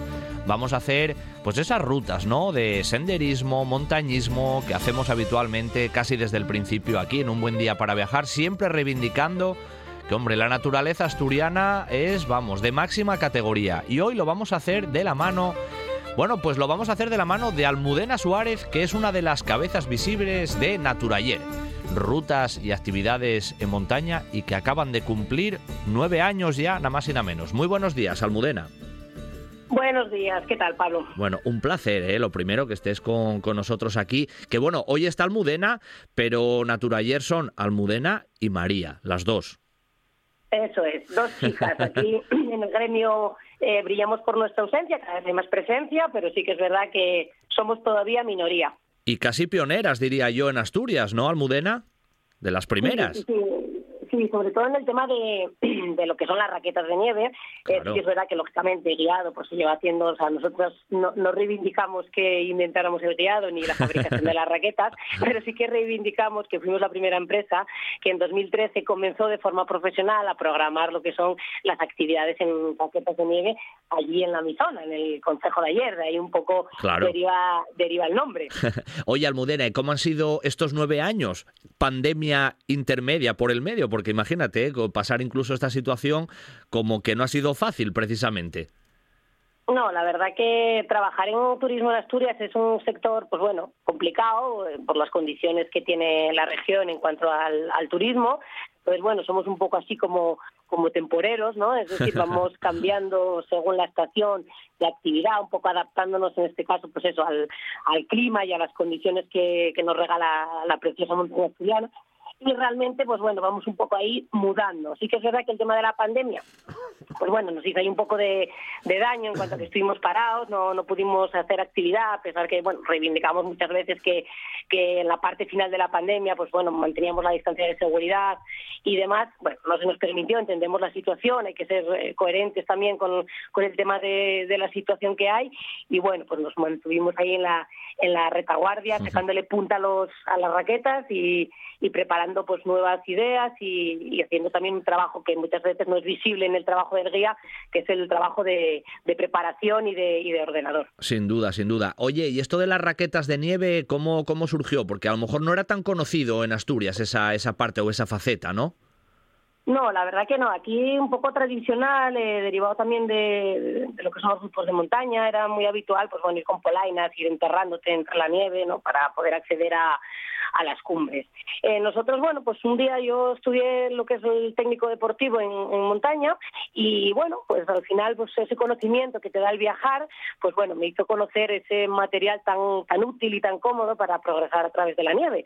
Entonces, bueno, es un poco, la verdad que el, el, que es emprendedor, el que está toda su vida emprendiendo y desarrollando pues eh, ideas e intentando salir adelante, al final es un poco el, ese carácter del emprendedor, pues bueno, nos llevó a, a decir, bueno, vamos a probar en Asturias no, no se vendían raquetas todavía y tuvimos que, que conseguirlas fuera, fuera de Asturias, porque bueno, realmente aquí todavía, pues ya te digo, ni se conocía, ¿no? Ibas a una tienda y raquetas de qué, perdona, no, no, no, no, sé de qué me hablas, no, no conozco eso, ¿no? Entonces, bueno, empezamos con nuestras primeras raquetas, a hacer la primera ruta un día 6 de enero del 2013, vale, habíamos hecho actividades antes, pero de, en cuanto a y demás, pero bueno, intentábamos poner esa fecha, ¿no? Como la inauguración de la actividad y un 6 de enero de 2013, por ahí empezamos con nuestros primeros clientes a hacer las primeras rutas, como te digo, programando todos los sábados y domingos de la temporada, con un horario fijo de salida, un precio que incluía el guiado y, el alquiler del material, y así empieza un poco esa aventura, que como te digo, en sus inicios, pues bueno, mm, teníamos muy poca gente,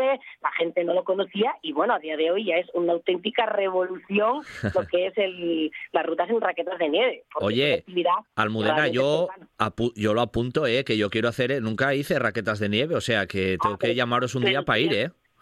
Sí, sí, sí, pero tú ya sabes que eres invitado de honor. ¿eh? Hombre, hombre. Cuando quieras, yo lo dejo todo, salgo corriendo con mis raquetas y ahí te encaramos donde sea. Ay, genial, genial. Oye, Almudena, hoy así en los minutinos que tenemos ahora por delante, hacemos una ruta contigo. No hace falta que pongamos ahora mismo, si quieres, las raquetas aquí desde el estudio, pero bueno, imaginariamente, ¿por dónde, ¿por dónde nos llevas? ¿Vas a llevarnos por tu zona? ¿Por dónde nos vas a mover? Una ruta que nos traes hoy, venga.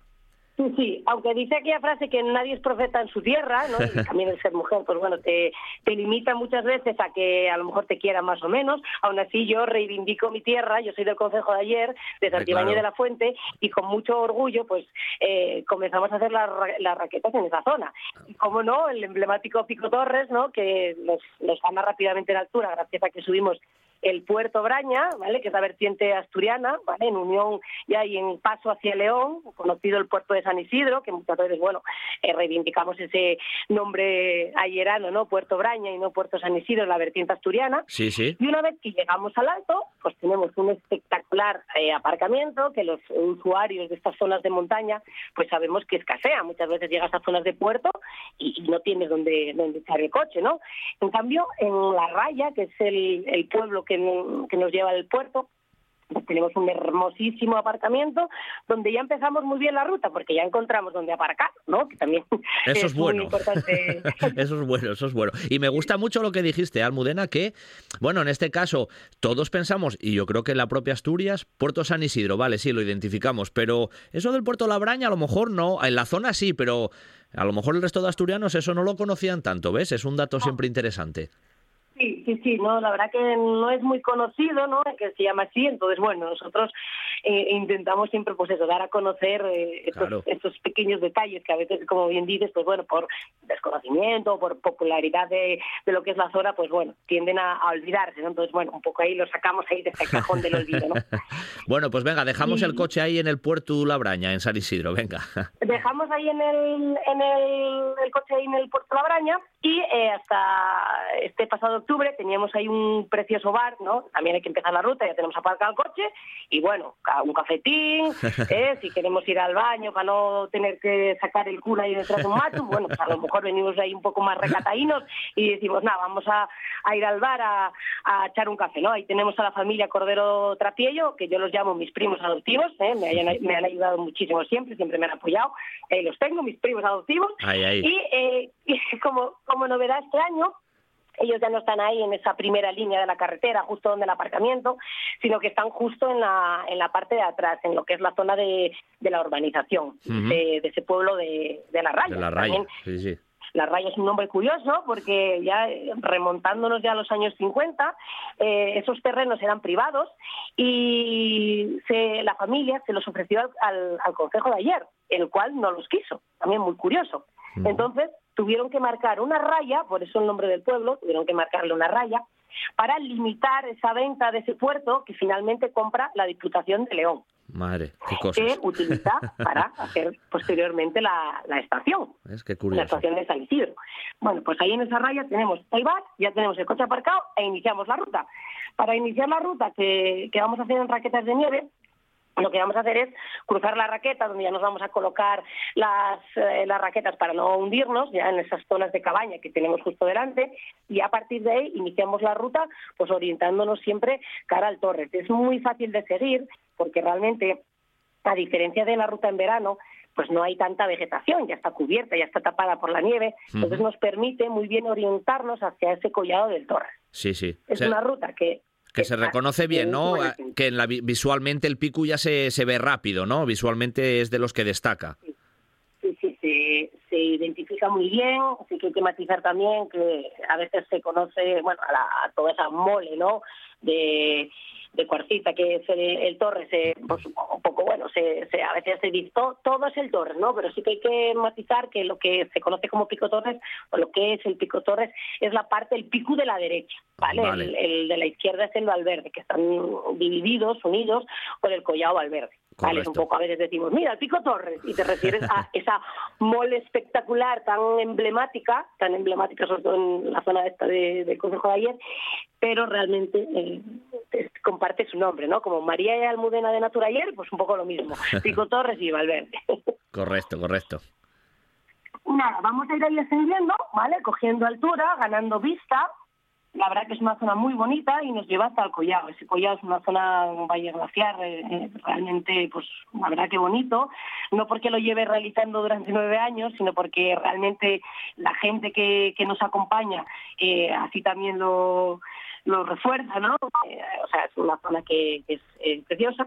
Y sí que hay que matizar que con las raquetas de nieve no vamos a poder hacer cumbre en el, en el torre. Ya tendríamos que llegar a un punto donde eh, la pendiente ya es bastante pronunciada, tendríamos que quitarnos las raquetas de nieve y ponernos ya crampones y pioles para poder atacar eh, esa cumbre del, del, Pico Torres, que está sobre todo en invierno un poco ya centrada gente que esté acostumbrada a hacer alpinismo invernal ya con un cierto nivel, porque en Torres es una cumbre de las de las importantes. Ya en verano tiene una zona expuesta de crestería a través del collado de la Ventanona, pero en invierno, pues bueno, tampoco no, no baja categoría, ¿no? O sea que, Almudena, en verano un, un aficionado a la montaña, por la Ventanona sí tiene cierto acceso para coronar la cumbre, bueno, sin tener que hacer alpinismo, quiero decir, eh, pero en invierno no es tan sencillo, ¿no?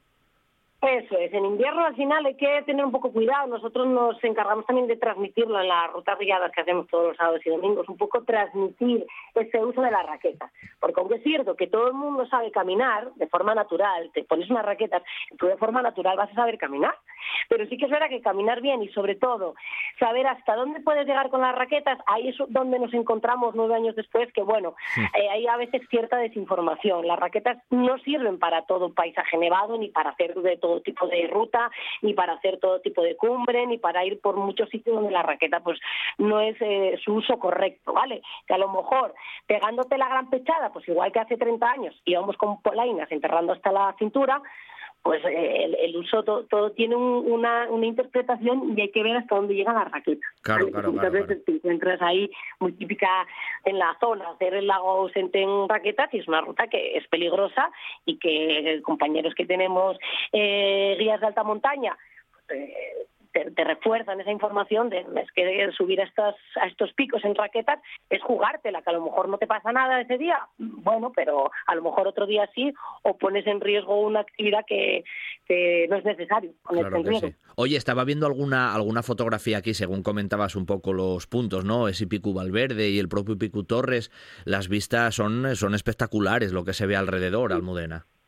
Sí, sí, son unas vistas, ya te digo. Es una ruta que es en, invierno muy accesible para las raquetas de nieve, muy segura, si, si llegas hasta el límite de las raquetas donde debes llegar, muy segura, y es una ruta que hace gente pues de, todo tipo, no es una ruta excesivamente larga, el desnivel realmente, como no llegamos hasta la parte de arriba, que sería un poco eh, el desnivel más fuerte, ¿no? Hasta, hasta pues prácticamente rondamos los 200 metros, entonces bueno, mm, vamos en ligero ascenso, cogiendo altura para, como bien dices, tener unas vistas muy agradecidas y pues de forma segura vamos ahí eh, disfrutando de la, de la montaña en invierno. Claro, claro. Oye, por cierto, Almudena, en realidad dices que esto es un poco casi, bueno, para todas las edades, entre comillas, yendo ahí con vosotras, que tenéis ya el conocimiento más que, más que seguro. En distancia, en tiempo más o menos, ¿cuánto se suele tardar en condiciones normales? Porque veo que no es una distancia excesivamente larga, ¿no?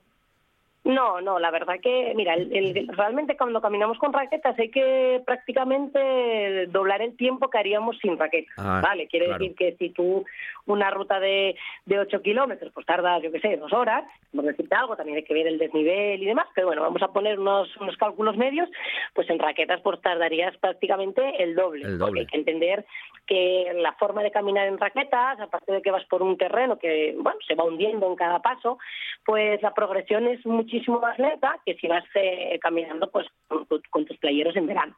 Entonces, hay que entender que aunque las rutas en distancia eh, parezcan a simple vista cortas, hay que tener en cuenta el factor nieve que bueno hay que hay que sumárselo para que no te lleves a engaños no yo qué sé si no estás a hacer raquetas y dices va una ruta de 10 kilómetros va vaya cortita no pero claro 10 kilómetros en nieve equivalen casi casi a lo mejor a 20 en senderismo. Y dependiendo habrá que ver pues, el desnivel que hay cuánta nieve hay etcétera. Hay que ver muchas otras cosas para luego hacer una buena planificación en invierno y no encontrarte con, con sorpresas durante la ruta. Pues si nuestros oyentes quieren disfrutar de una jornada espectacular de montaña, de senderismo, de paisajes espectaculares en nuestra Asturias, pues solamente tienen que entrar ahí en la página web de Naturayer, ponerse en contacto con Almudena y con María, mm, las dos, porque lo conocen todo fantásticamente bien. Y fijaros, ¿eh? desde la zona ahí de San Isidro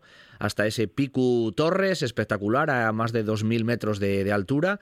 Y en raquetas de nieve, algo muy novedoso de Naturayer, que acaban de cumplir, lo dicho, nueve años. La experiencia es un grado. Almudena, muchas gracias ¿eh? por entrar con nosotros hoy y hasta muy pronto, porque seguramente volveremos a hablar, ¿vale? Un beso.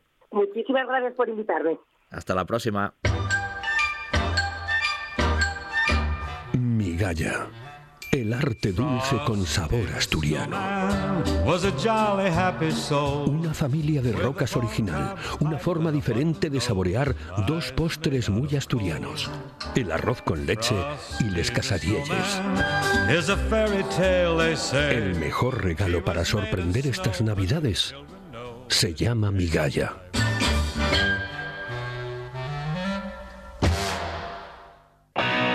La Casa de las Cervezas Artesanas está en el Lúpulo Feroz. 20 grifos y más de 100 referencias para sorprenderte en cada visita. Danesas, americanas, británicas y por supuesto las mejores cervezas artesanas de Asturias. En Oviedo, en la zona del Milán, el Lúpulo Feroz. Para beber lo mejor.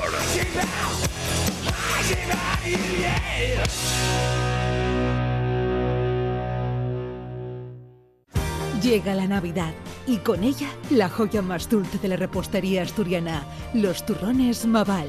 Desde 1920, Maval crea sus turrones y dulces navideños en su obrador en Cangas de Onís. Elaborados con su propia receta, los turrones Maval han mantenido siempre su elaboración artesanal y la mejor materia prima. Descubre todos los productos en maval.es. Turrones Maval, 100 años de tradición.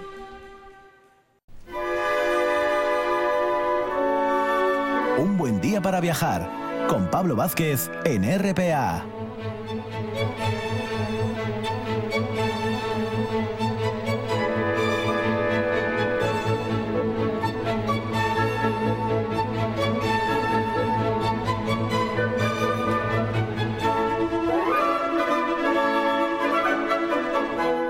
Esta mañana de sábado, pues nos vamos con esos viajes históricos que tanto nos gustan en un buen día para viajar en nuestra máquina del tiempo particular y nos vamos a ir ahí al primer tramo del siglo XIX, que hombre, otra cosa no, pero el siglo XIX aburrido, aburrido no fue, ¿eh? porque hubo muchos acontecimientos y muchas de las bases de lo que luego fue aconteciendo a posteriori, lógicamente, ¿no? Y nos gusta siempre conocer aquí en un buen día para viajar nuestra propia historia. Vamos a ir a un periodo denominado trienio liberal, ¿eh? y lo vamos a hacer en una visión seguramente nacional, pero también regional, ¿no? Porque Asturias no es por nada, también ocupó su papel protagonista con algunos de los personajes que fueron precisamente protagonistas en este periodo del trienio liberal. Para hablar del trienio liberal nos acompaña el profesor universitario, amigo del programa, Francisco Carantoña, y que ya está con nosotros. Muy buenos días, Francisco.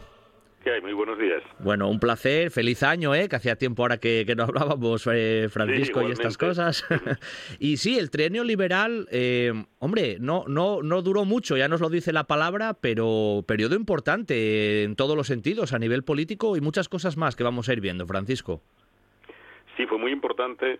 Bueno, es una de las etapas, eh, claro, hay que tener en cuenta que cambiar de lo que era la sociedad todavía absolutista, casi feudal, con un gran peso de la nobleza, eh, muy conservadora en todos los aspectos, a la sociedad constitucional y liberal, pues es un proceso complejo, ¿no? Entonces tiene varias etapas y en España una muy importante es el trienio, donde hay muchas cosas que van a perdurar después, ¿eh? aunque haya durado poco tiempo.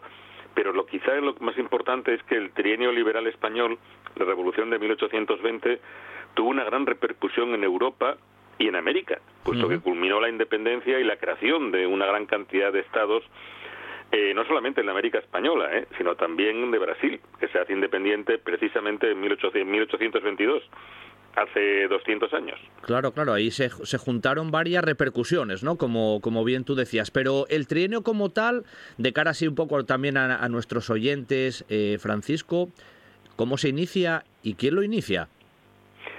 Sí, bueno, eh, se comienza en 1820 con eh, una revolución, bueno, un pronunciamiento, eh, pero es un pronunciamiento que pronto se convierte en revolución que quien tiene que va a tener como cabeza pues precisamente un asturiano, a Rafael del Riego, que era entonces teniente coronel y que estaba pues un ejército destinado a ir a América, pero que no acababa de ir porque no había barcos. Bueno, no puedo contar toda la historia porque sería un poco largo para la radio. Pero Riego estaba allí y bueno, pues eh, con otros liberales, con muchos civiles eh, de allí de, Andalucía, pues conspiraba para intentar restablecer el sistema constitucional y como es bien sabido se pronunció el 1 de enero de 1820 en las cabezas de San Juan, en la provincia de Sevilla, y bueno, consiguió eh, eh, hacerse con el control del ejército eh, expedicionario que estaba en Andalucía y así se inicia pues una revolución que culmina en marzo con la jura de la Constitución por el rey. Em, el rey Fernando VII jura la Constitución. Me imagino que lo hace a regañadientes, ¿no? ¿Cómo era la situación, cómo era la situación, vamos a decirlo, social, ¿no? Que casi decías también tú al principio que no era fácil enfrentar aquel absolutismo que estaba más o menos instaurado pues históricamente en España con esos inicios del liberalismo, ¿no? ¿Cómo era la situación de la España de, aquel momento y cómo se vio eh, ese levantamiento de, de Riego? Sí, era compleja. Hay que tener en cuenta que España era un país todavía con una economía agrícola fundamentalmente, con ciudades pequeñas, con no demasiada industria, algún puerto comercial importante. Y claro que las ideas liberales ilustradas eh, entraban sobre todo a esas clases medias burguesas. También es verdad que había aristócratas y eclesiásticos ilustrados no pero bueno el reformismo sobre todo se daba en las ciudades de la periferia mientras que el, probablemente la mayor parte de la población, especialmente campesina, era de ideas bastante conservadoras, tradicionales, era un país muy dominado por la Inquisición, muy intolerante desde el punto de vista religioso. Y además Fernando VII, aunque era un personaje bastante detestable, la verdad, eh, pues se había creado una imagen en la guerra de la independencia, esa del deseado. Sí, sí, sí. claro, que, que, precisamente le, da una popularidad grande entre muchos sectores, ¿no? Entonces, eh, eso va a ser un gran problema para, para los liberales y para el nuevo sistema constitucional, porque el rey quería seguir en el absolutismo, quería tener el poder pleno y si acepta la Constitución es a regañadientes. Y claro, una monarquía constitucional en la que el rey lo que quiere es acabar con la Constitución eh, no puede funcionar, eso es evidente. O sea, ahí hubo hubo siempre tensión, vamos a decirlo así, directamente, ¿no? No no hubo prácticamente tranquilidad. Hombre, a veces tampoco hay que exagerar, ¿eh? quiero decir que muchas veces, eh, pues cuando se empieza a contar acontecimientos, a veces eh, depende de los historiadores incluso, eh, exageran un poco lo, pues los conflictos que se producen. Pero sí es verdad, quizá en el año 1820 y hasta mitad del 21, pues eh, fueron relativamente tranquilos a partir de ahí las cosas se complican y se complican también en Europa, ¿eh? porque hay que tener en cuenta que en 1821 las potencias de la Santa Alianza, absolutistas, conservadoras, bueno, Francia no era absolutista exactamente, pero casi, deciden invadir Austria, eh, perdón, invadir Italia, lo va a hacer Austria, ¿no? Y precisamente para acabar con unas revoluciones que habían se habían producido en Nápoles y en Piamonte, pues eh, inspiradas o impulsadas por la española y lo que pasa en Italia pues radicaliza mucho las cosas, porque aquí los absolutistas creen que va a pasar lo mismo, que el régimen liberal tiene los días contados, y los liberales se radicalizan por temor. Eh, entonces, a partir del 21 las cosas se complican. A pesar de todo, eh, la mayor parte de los incidentes y tal eran localizados. El, quizá el mayor problema va a ser un poco la resistencia de guerrillas realistas, precarlistas, pero en zonas bastante limitadas de España, ¿eh? sobre todo el nordeste de España. Sí, sí. Yo creo que no hay que exagerar tampoco. El trienio podía haberse estabilizado y de hecho eh, pues las tropas liberales en 1823 habían derrotado a las guerrillas eh, absolutistas, ¿no? eh, podía haberse estabilizado de nuevo para haberse producido la invasión extranjera y bueno, y sobre todo si el rey hubiera querido, eso está claro. si hubiera sido otro rey, ¿no? Seguro, seguro, eso, eso fue, eso fue importante. Oye, ¿y cómo era, cómo era un poco la situación de los, del, dentro del propio liberalismo, ¿no? Un poco a lo mejor incluso en pañales todavía en, en ese periodo. Había muchas disensiones internas dentro de ese liberalismo, de tendencias. ¿Cómo era un poco esa, esa situación de liberalismo ahí español en aquel momento del trienio, Francisco? Sí, es lógico. Y eso, mira, un asturiano que fue secretario de Estado del tercer gobierno, del cuarto, perdón, gobierno liberal en 1822, lo que es casi equivalente a presidente de gobierno, aunque no había tal figura en, aquel, en aquella época, pero bueno, se puede considerar que es Evaristo San Miguel, gijonés. Otro asturiano, claro. Asturiano y gijonés, además. es que se había formado, además, bueno, con él y su familia en el instituto que había creado Jovellanos. Bueno, eh, pues este Evaristo San Miguel lo decía eh, en, en, una obra que publicó en los años a principios de los años 30 no sobre la historia del reino liberal lo que pasó en España es lo que tenía que pasar, lo que había pasado antes en el Reino Unido, lo que pasaba incluso en la Francia de la época de la restauración borbónica y en cualquier país que tuviera un parlamento y libertad de opinión. Existía, aparecían corrientes políticas distintas.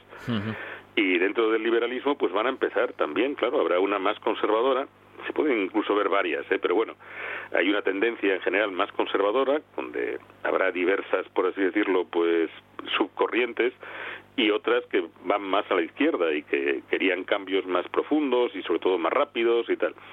Pero bueno, es algo que era normal y que tenía que pasar. Eh, que es verdad que en aquel contexto de crisis, de crisis internacional, de amenaza de invasión extranjera, de comportamiento del rey, de levantamientos realistas en algunas zonas de España, los debates a veces se enconaron probablemente más de lo razonable.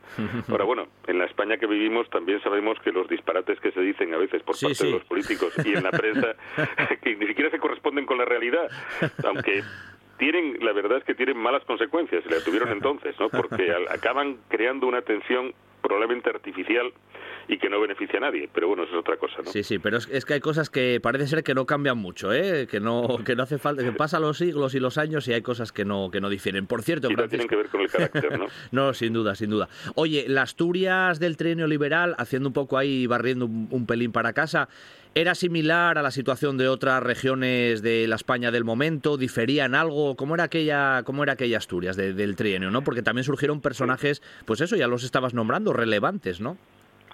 Claro, Asturias, bueno, sucedió lo mismo que es lógico porque estamos en una etapa muy próxima, la de la Guerra de la Independencia y las Cortes de Cádiz, y había hay muchos personajes que, claro, todavía viven y que siguen teniendo un papel político importante, ¿no? Intelectual también, ¿eh? Y, es verdad que Asturias sorprende otra vez en 1820, como había sorprendido en 1808, 1810, 12, las Cortes de Cádiz y en la Constitución, por la, eh, personajes no solamente ya políticos relevantes, sino intelectualmente relevantes. ¿eh? Eh, hay que tener en cuenta que por ejemplo, son gobiernos, los de aquella época, muy pequeños, tenían siete ministros, ¿no? Y bueno, Asturias va a tener en el primer gobierno liberal, que duró casi un año y que fue pues muy importante, ¿no? En, por el papel que juega en las reformas, va a tener a dos ministros, Agustín Argüelles, que era el ministro de Gobernación y que además eh, tenía un liderazgo muy notable sobre ese gobierno, y al ministro de Hacienda, que era importantísimo, José Cangargüelles. Cangargüelles, claro, sí, sí, sí. y los dos serán después diputados en la, elegidos en las elecciones del 21, cuando dejen de ser ministros. ¿no? Claro, claro, claro. También, claro, va a tener a Evaristo San Miguel, que decía que fue secretario de Estado, o sea, una especie de ministro de Asuntos Exteriores y en la práctica presidente del gobierno, en el año 22 pero luego también incluso un semi-asturiano, pariente de Riego, Cayetano Valdés, va a ser en ese primer gobierno también el Dargüelles, ministro de, la guerra, era un marino. Y Álvaro Flores Estrada, que tiene, es un destacado intelectual y no solo político asturiano, llegó a ser nombrado también secretario de Estado en 1823, pero no llegó a tomar posesión en un momento conflictivo, ¿no?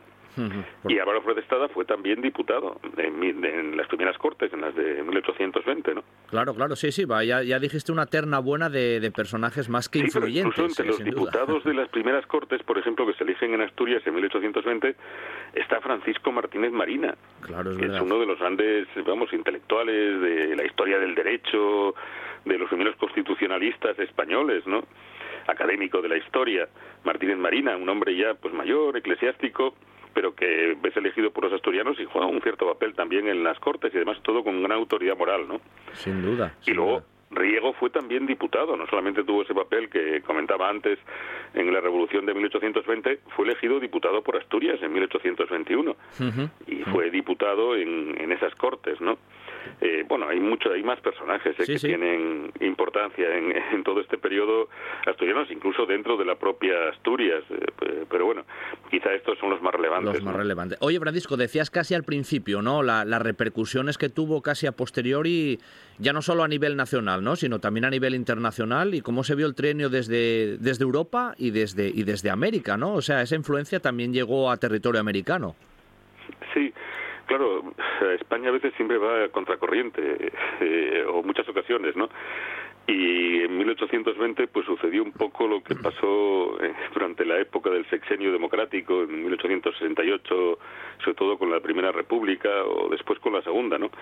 Que cuando eh, parece que Europa, por no decir el mundo, sobre todo en aquel momento Europa, es lo que nos interesa más, ¿no? Eh, gira en sentido conservador, incluso muy ultraconservador, tras la derrota de Napoleón en 1815. Pues España va en sentido contrario y, lo que hace es eh, establecer el régimen político más democrático de la época después del de Estados Unidos.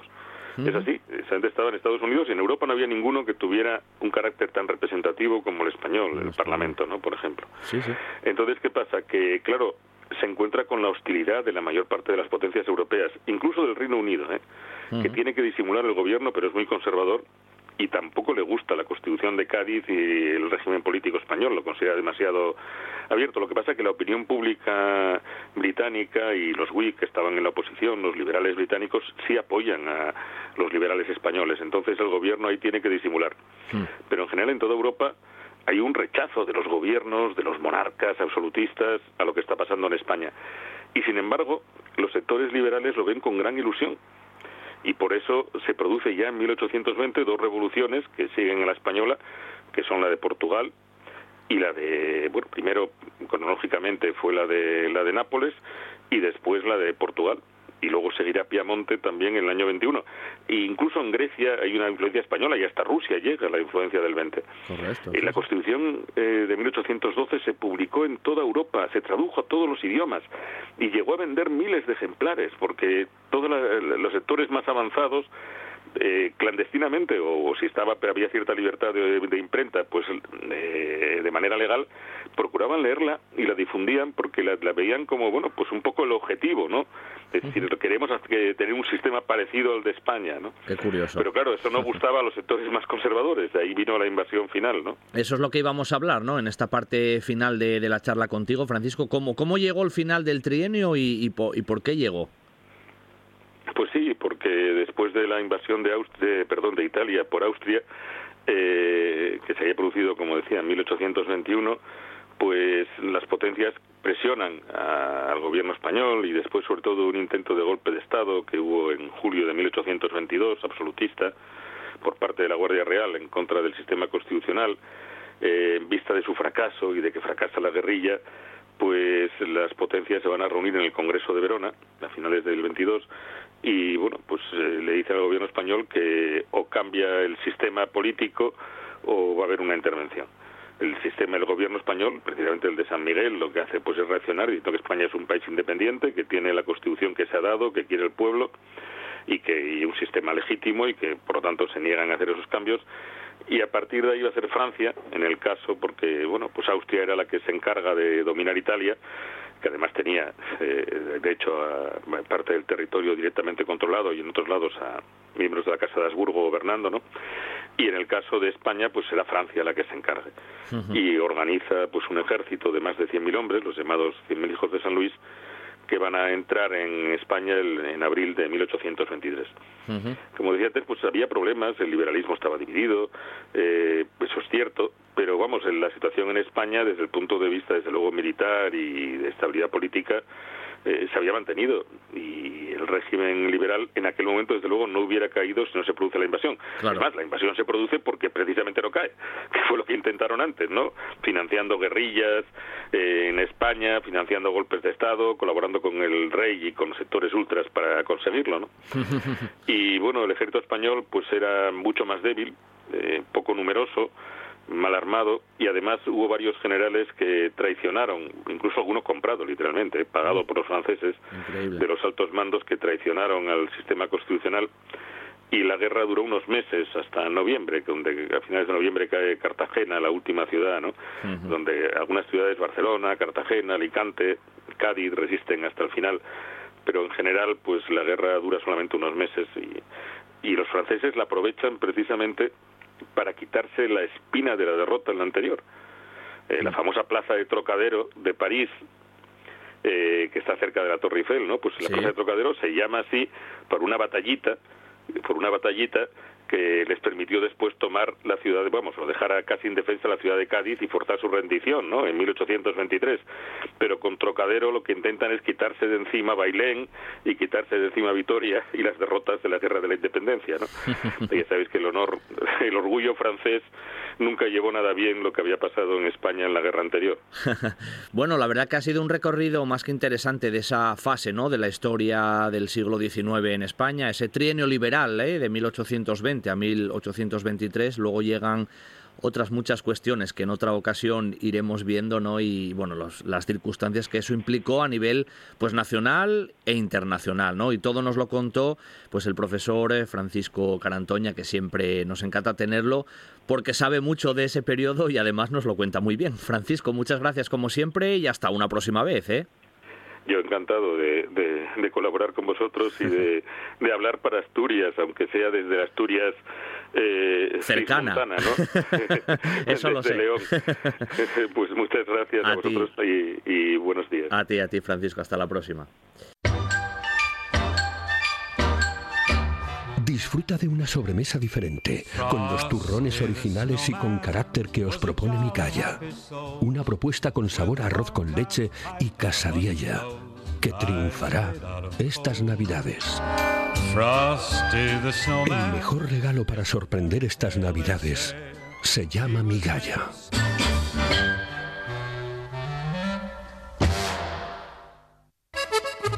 Si piensas en chocolate, piensa en Argüelles. El chocolate nuestra pasión. Nuestro secreto, la selección de los mejores cacaos del mundo. Descubre todas nuestras variedades y sumérgete con cada bocado en un mundo de sabores, de recuerdos, de sueños. Desde 1912, el chocolate artesano está en Gijón. Piensa en chocolate. Piensa en Argüelles. Llega la Navidad y con ella la joya más dulce de la repostería asturiana, los turrones Maval. El turrón de praliné de almendra, moldeado a mano y recubierto por una fina capa de chocolate premium. Es sin duda la joya de la Navidad, la joya dulce de Maval. Descubre todos los productos en maval.es. Turrones Maval, 100 años de tradición. Un buen día para viajar con Pablo Vázquez en RPA.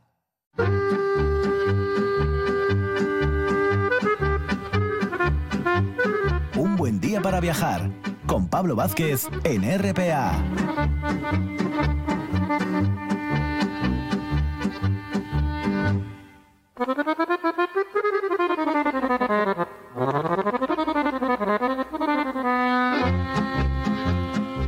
Os parece si para cerrar esta matinal del sábado nos acercamos ahí a la península balcánica y a uno de esos países que, hombre, a bote pronto, en estos viajes internacionales que hacemos de vez en cuando, bueno, pues nos suenan cercanos, ¿no? mucho por los acontecimientos que se dieron no hace muchos años. Me refiero a Bosnia-Herzegovina. Y lo vamos a hacer de la mano del autor Marc Casals. Bueno, él es traductor, pero voy a definirlo yo también como escritor, porque hace muy poco pues publicó el libro en Libros del Cao, La piedra permanece, historias de Bosnia-Herzegovina. Muy buenos días, Marc. Hola Pablo, ¿qué tal? ¿Cómo estás? Un placer ¿eh? que estés con nosotros aquí a través de la radio asturiana para hablar de Bosnia-Herzegovina, pero claro, Marc, la primera pregunta que seguramente ya te la habrán hecho más veces y que, hombre, sale casi a colación, ¿no?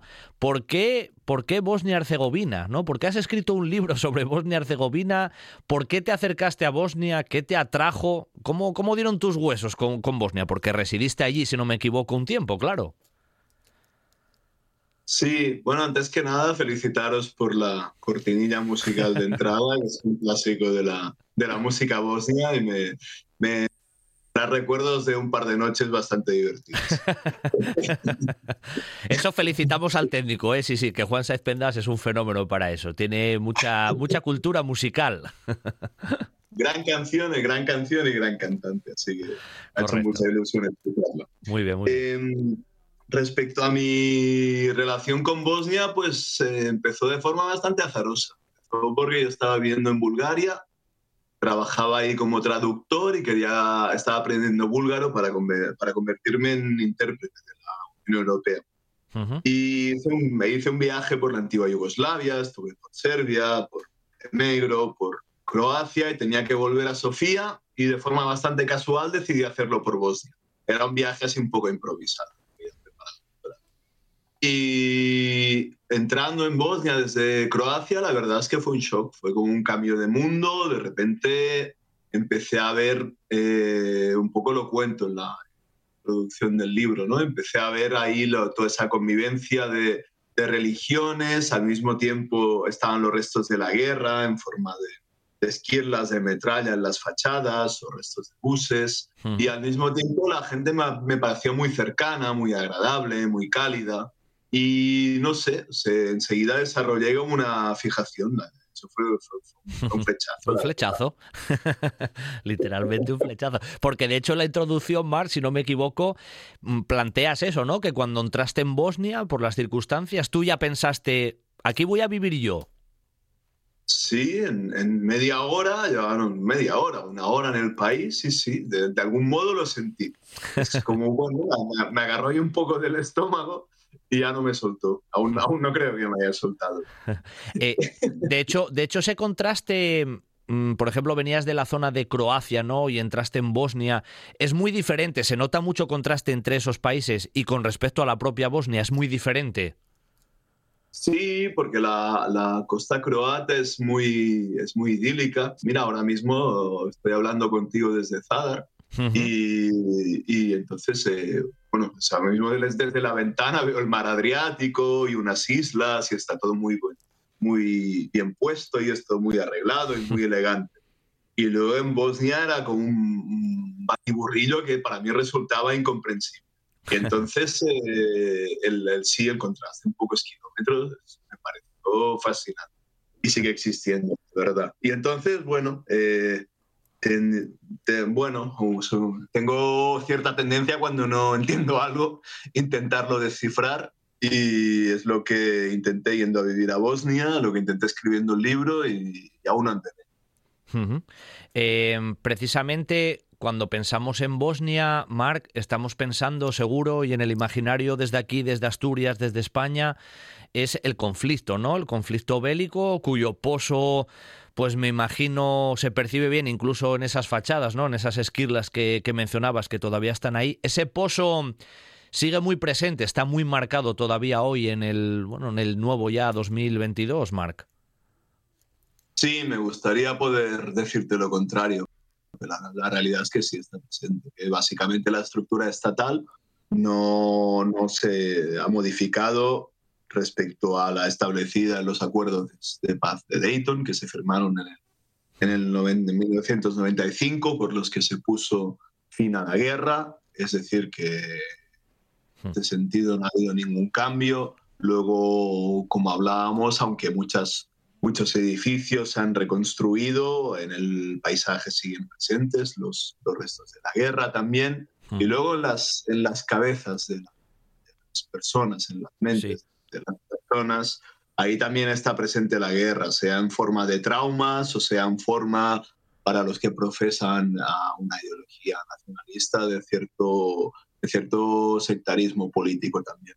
Entonces, el reto que me planteé al escribir el libro era a hacer, a mostrar estas consecuencias de la guerra que aún he podido observar directamente sin convertir la guerra en el eje de la narración. Por eso he incluido otros aspectos culturales, históricos, de mentalidad, de paisaje, para que se tuviese de Bosnia un panorama más completo. Eh, hablando, por ejemplo, de la situación actual, luego nos metemos en algunas de esas historias ¿no? que aparecen en el libro. La situación del, del país, de, de, Bosnia hoy, ¿no? en esta fecha en la que nos encontramos, todavía tiene ese punto de, tensión, hay un conflicto ahí todavía latente y eso puede derivar en un futuro en otro conflicto bélico. ¿Cómo, cómo es la situación del día a día hoy ¿no? de, de Bosnia de Bosnia Herzegovina, Marc? Pues está subiendo la tensión en los últimos meses. Ah, desde en Bosnia hay una figura establecida por la comunidad internacional que se llama alto representante, es plenipotenciario, tiene plenos poderes para, para tomar muchas medidas, entre ellas incluso puede destituir a, políticos, altos cargos, etc.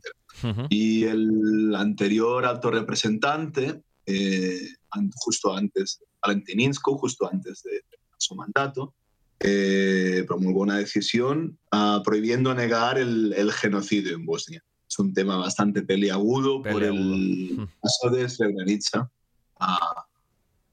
al que muchos serbios y establishment serbio-bosnio no considera, no considera genocidio.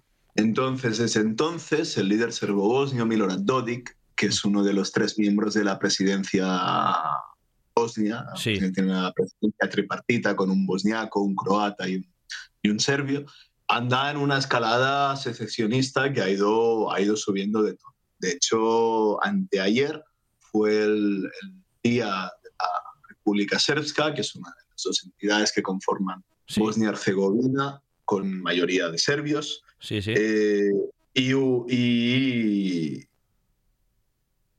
y, la utilizó como demostración de fuerza con un desfile con un desfile militar, canciones nacionalistas y otra, y otra parafernalia que es bastante, bastante, preocupante para la gente que ha vivido la guerra y que la, que la sufre que la sufrieron y que la sufren, claro. Oye, la, parte religiosa, Marc, es otro de los temas que, que aparece ahí, ¿no? En, en, el día a día.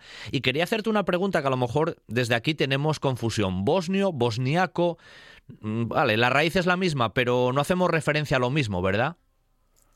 No, un bosnio es el, gentilicio de Bosnia-Herzegovina, es cualquier habitante de, Bosnia-Herzegovina, aunque los herzegovinos se, molestan un poco cuando se les, cuando se les llama bosnios, un poco por, por, la singularidad regional y, un poco una, tiene una trayectoria histórica un poco distinta, pero un bosnio es, es el gentilicio de Bosnia-Herzegovina, como decía, un bosniaco es un bosnio de, digamos, de tradición musulmana.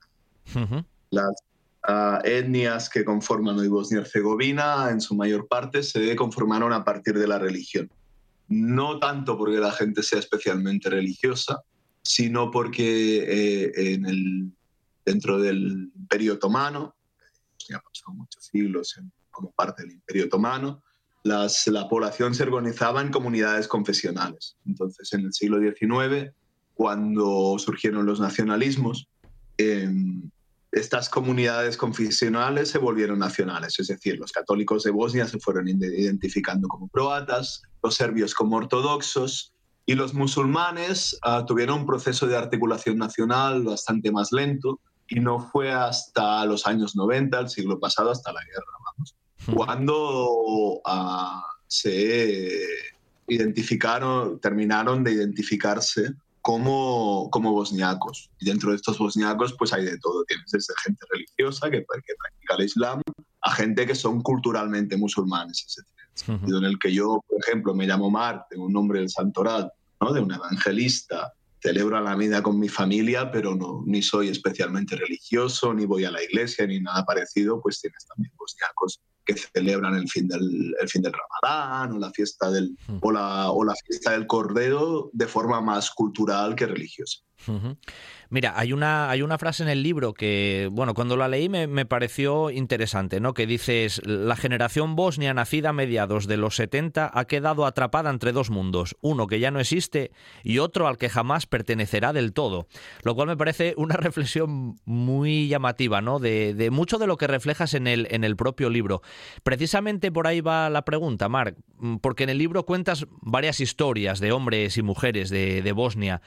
¿Cómo, ¿Cómo, hiciste para, bueno, para meter el dedo en la llaga y que, bueno, que contaran sus tristezas, ¿no? Y sus experiencias, que nunca es fácil. Contar las alegrías es fácil, contar las penas no lo es tanto. ¿Cómo, cómo pudiste dar con la tecla, ¿no? Como se suele decir en ese sentido.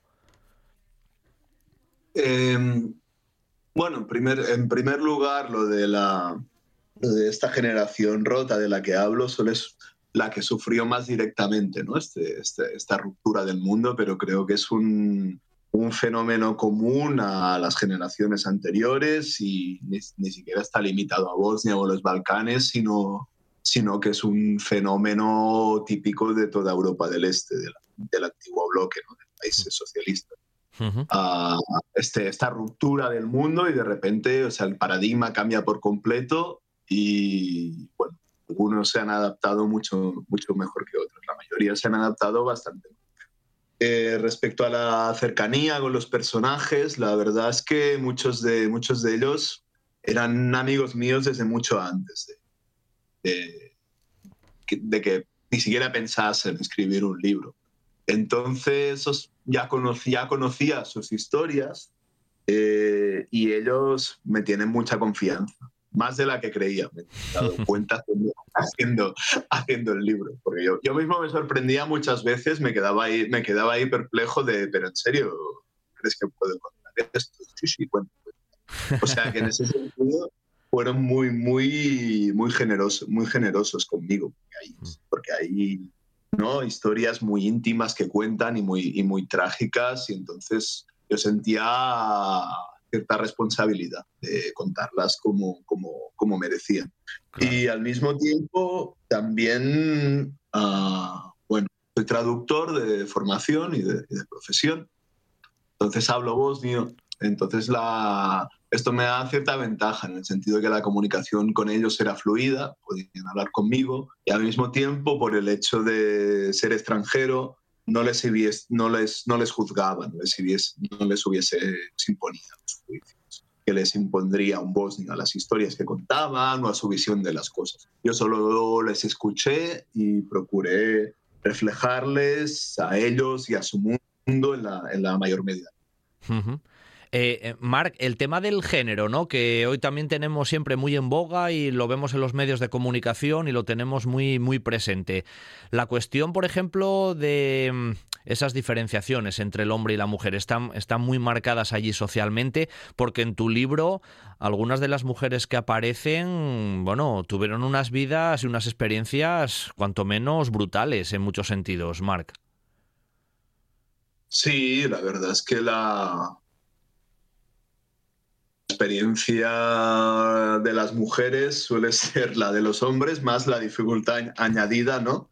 De ser, de ser mujer en un mundo, en un mundo patriarcal.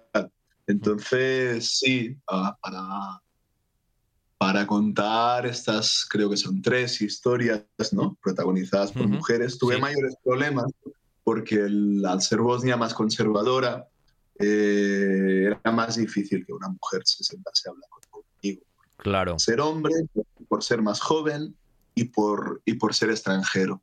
Entonces ahí costó un poco más. Muchas veces tenía que ir acompañado de una otra mujer para que accediesen a, sentarse. y eso que tanto Brila como Fasila como Alma, las, las, las mujeres son, son mujeres muy abiertas y que, y que rompieron varios moldes. Sí. Y, y luego, uh, dentro de estas historias sí procuré mostrar un poco, ¿no? Estas, las singularidades que tiene ser mujer en estos, en estos, en estos entornos y, claro, las tragedias que vivieron estas tres mujeres, pero también su fuerza, su fuerza para oponerse no solo al, no solo al, a los problemas que vivió el resto de la sociedad, sino a los problemas que vienen añadidos por el solo hecho de ser mujer.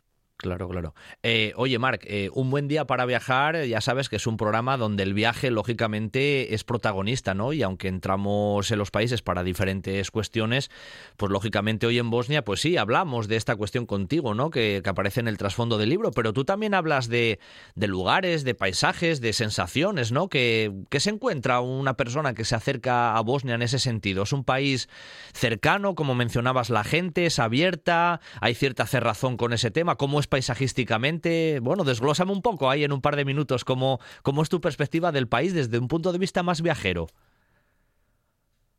Para mí el libro eh, implícitamente es un poco libro de viajes, en el sentido, en el sentido de que, eh, aunque, no, aunque yo no aparezca en las historias y tal, hay un trasfondo de, de, viaje por vos en el libro, de, de ir a ir yendo una y otra vez a los mismos sitios, de intentar comprender los, los, los lugares, la historia local y luego de engarzarla. O sea que preparando ese libro he viajado mucho y muy sistemática. Eh, para, para describirla, hombre, yo por supuesto no creo que sea ninguna sorpresa que recomiende a, a la audiencia viajar a Bosnia, pero tengo, puedo, puedo demostrar, porque tengo muchos casos de amigos que han venido y a que he llevado un poco por Bosnia, la mayoría han vuelto, la mayoría han quedado fascinados y han vuelto, porque el país, para empezar, es muy variado, el paisaje es, el, paisaje es muy bonito, la naturaleza es, está muy, muy conservada y cambia mucho desde Bosnia Central, ¿no? que es más montañosa, con, valles estrechos, aunque bueno, para los, para los asturianos no creo que sea ninguna novedad. el, paisaje recuerda un poco de los valles. Sí, sí. pero luego, por ejemplo, Herzegovina es lo contrario, es clima mediterráneo, es, seca, muy, muy rocosa. Y luego las, los ríos son una auténtica preciosidad. Cada río no sé si te has fijado en el libro que tiene mucha presencia. Cada, libro, cada libro es como si tuviese su propia personalidad. Hmm. Tienen un color específico y los, los, los habitantes de Bosnia entablan relaciones muy, muy emocionales y muy, y, muy, y muy curiosas con sus ríos. Y luego está lo de la gente. Eh, los lugares son bonitos, pero al final lo que hacen los lugares también son las personas. ¿no? Por supuesto. Y, y la, la, forma que tienen ellos de interaccionar, la forma como tratan al huésped. Les gustan mucho los, les, gustan mucho los extranjeros, además. Son muy comunicativos. Eh, yo creo, no sé, la mejor experiencia que uno puede tener en Bosnia es, es, es tratar con bosnios, pasar tiempo con ellos, hablar con ellos, cantar ellos. Sí, o sea que es un pueblo mucho más cercano de lo que a veces podemos pensar en ese sentido. De todas maneras, hoy, Marc, el tiempo, pues nada, se nos echó encima y bueno, pues nada, darte las gracias, ¿no? Que hayas entrado unos minutos con nosotros en esta mañana de sábado para hablar de Bosnia-Herzegovina a través de ese libro, ¿no? Que desde aquí recomendamos, el libro del CAO, La piedra permanece, de Marc Casals, Historias de Bosnia-Herzegovina. Muchas gracias, Marc, un abrazo. A ti, Pablo. Tiempo viajero finiquitado aquí, en un buen día para viajar, pero mañana regresamos de nuevo con mucha fuerza, como siempre aquí en RPA, para seguir viajando. ¿eh? En la técnica estuvo Juan Saez Pendas y al micrófono Pablo Vázquez. Lo dicho, más viaje mañana. Hasta mañana.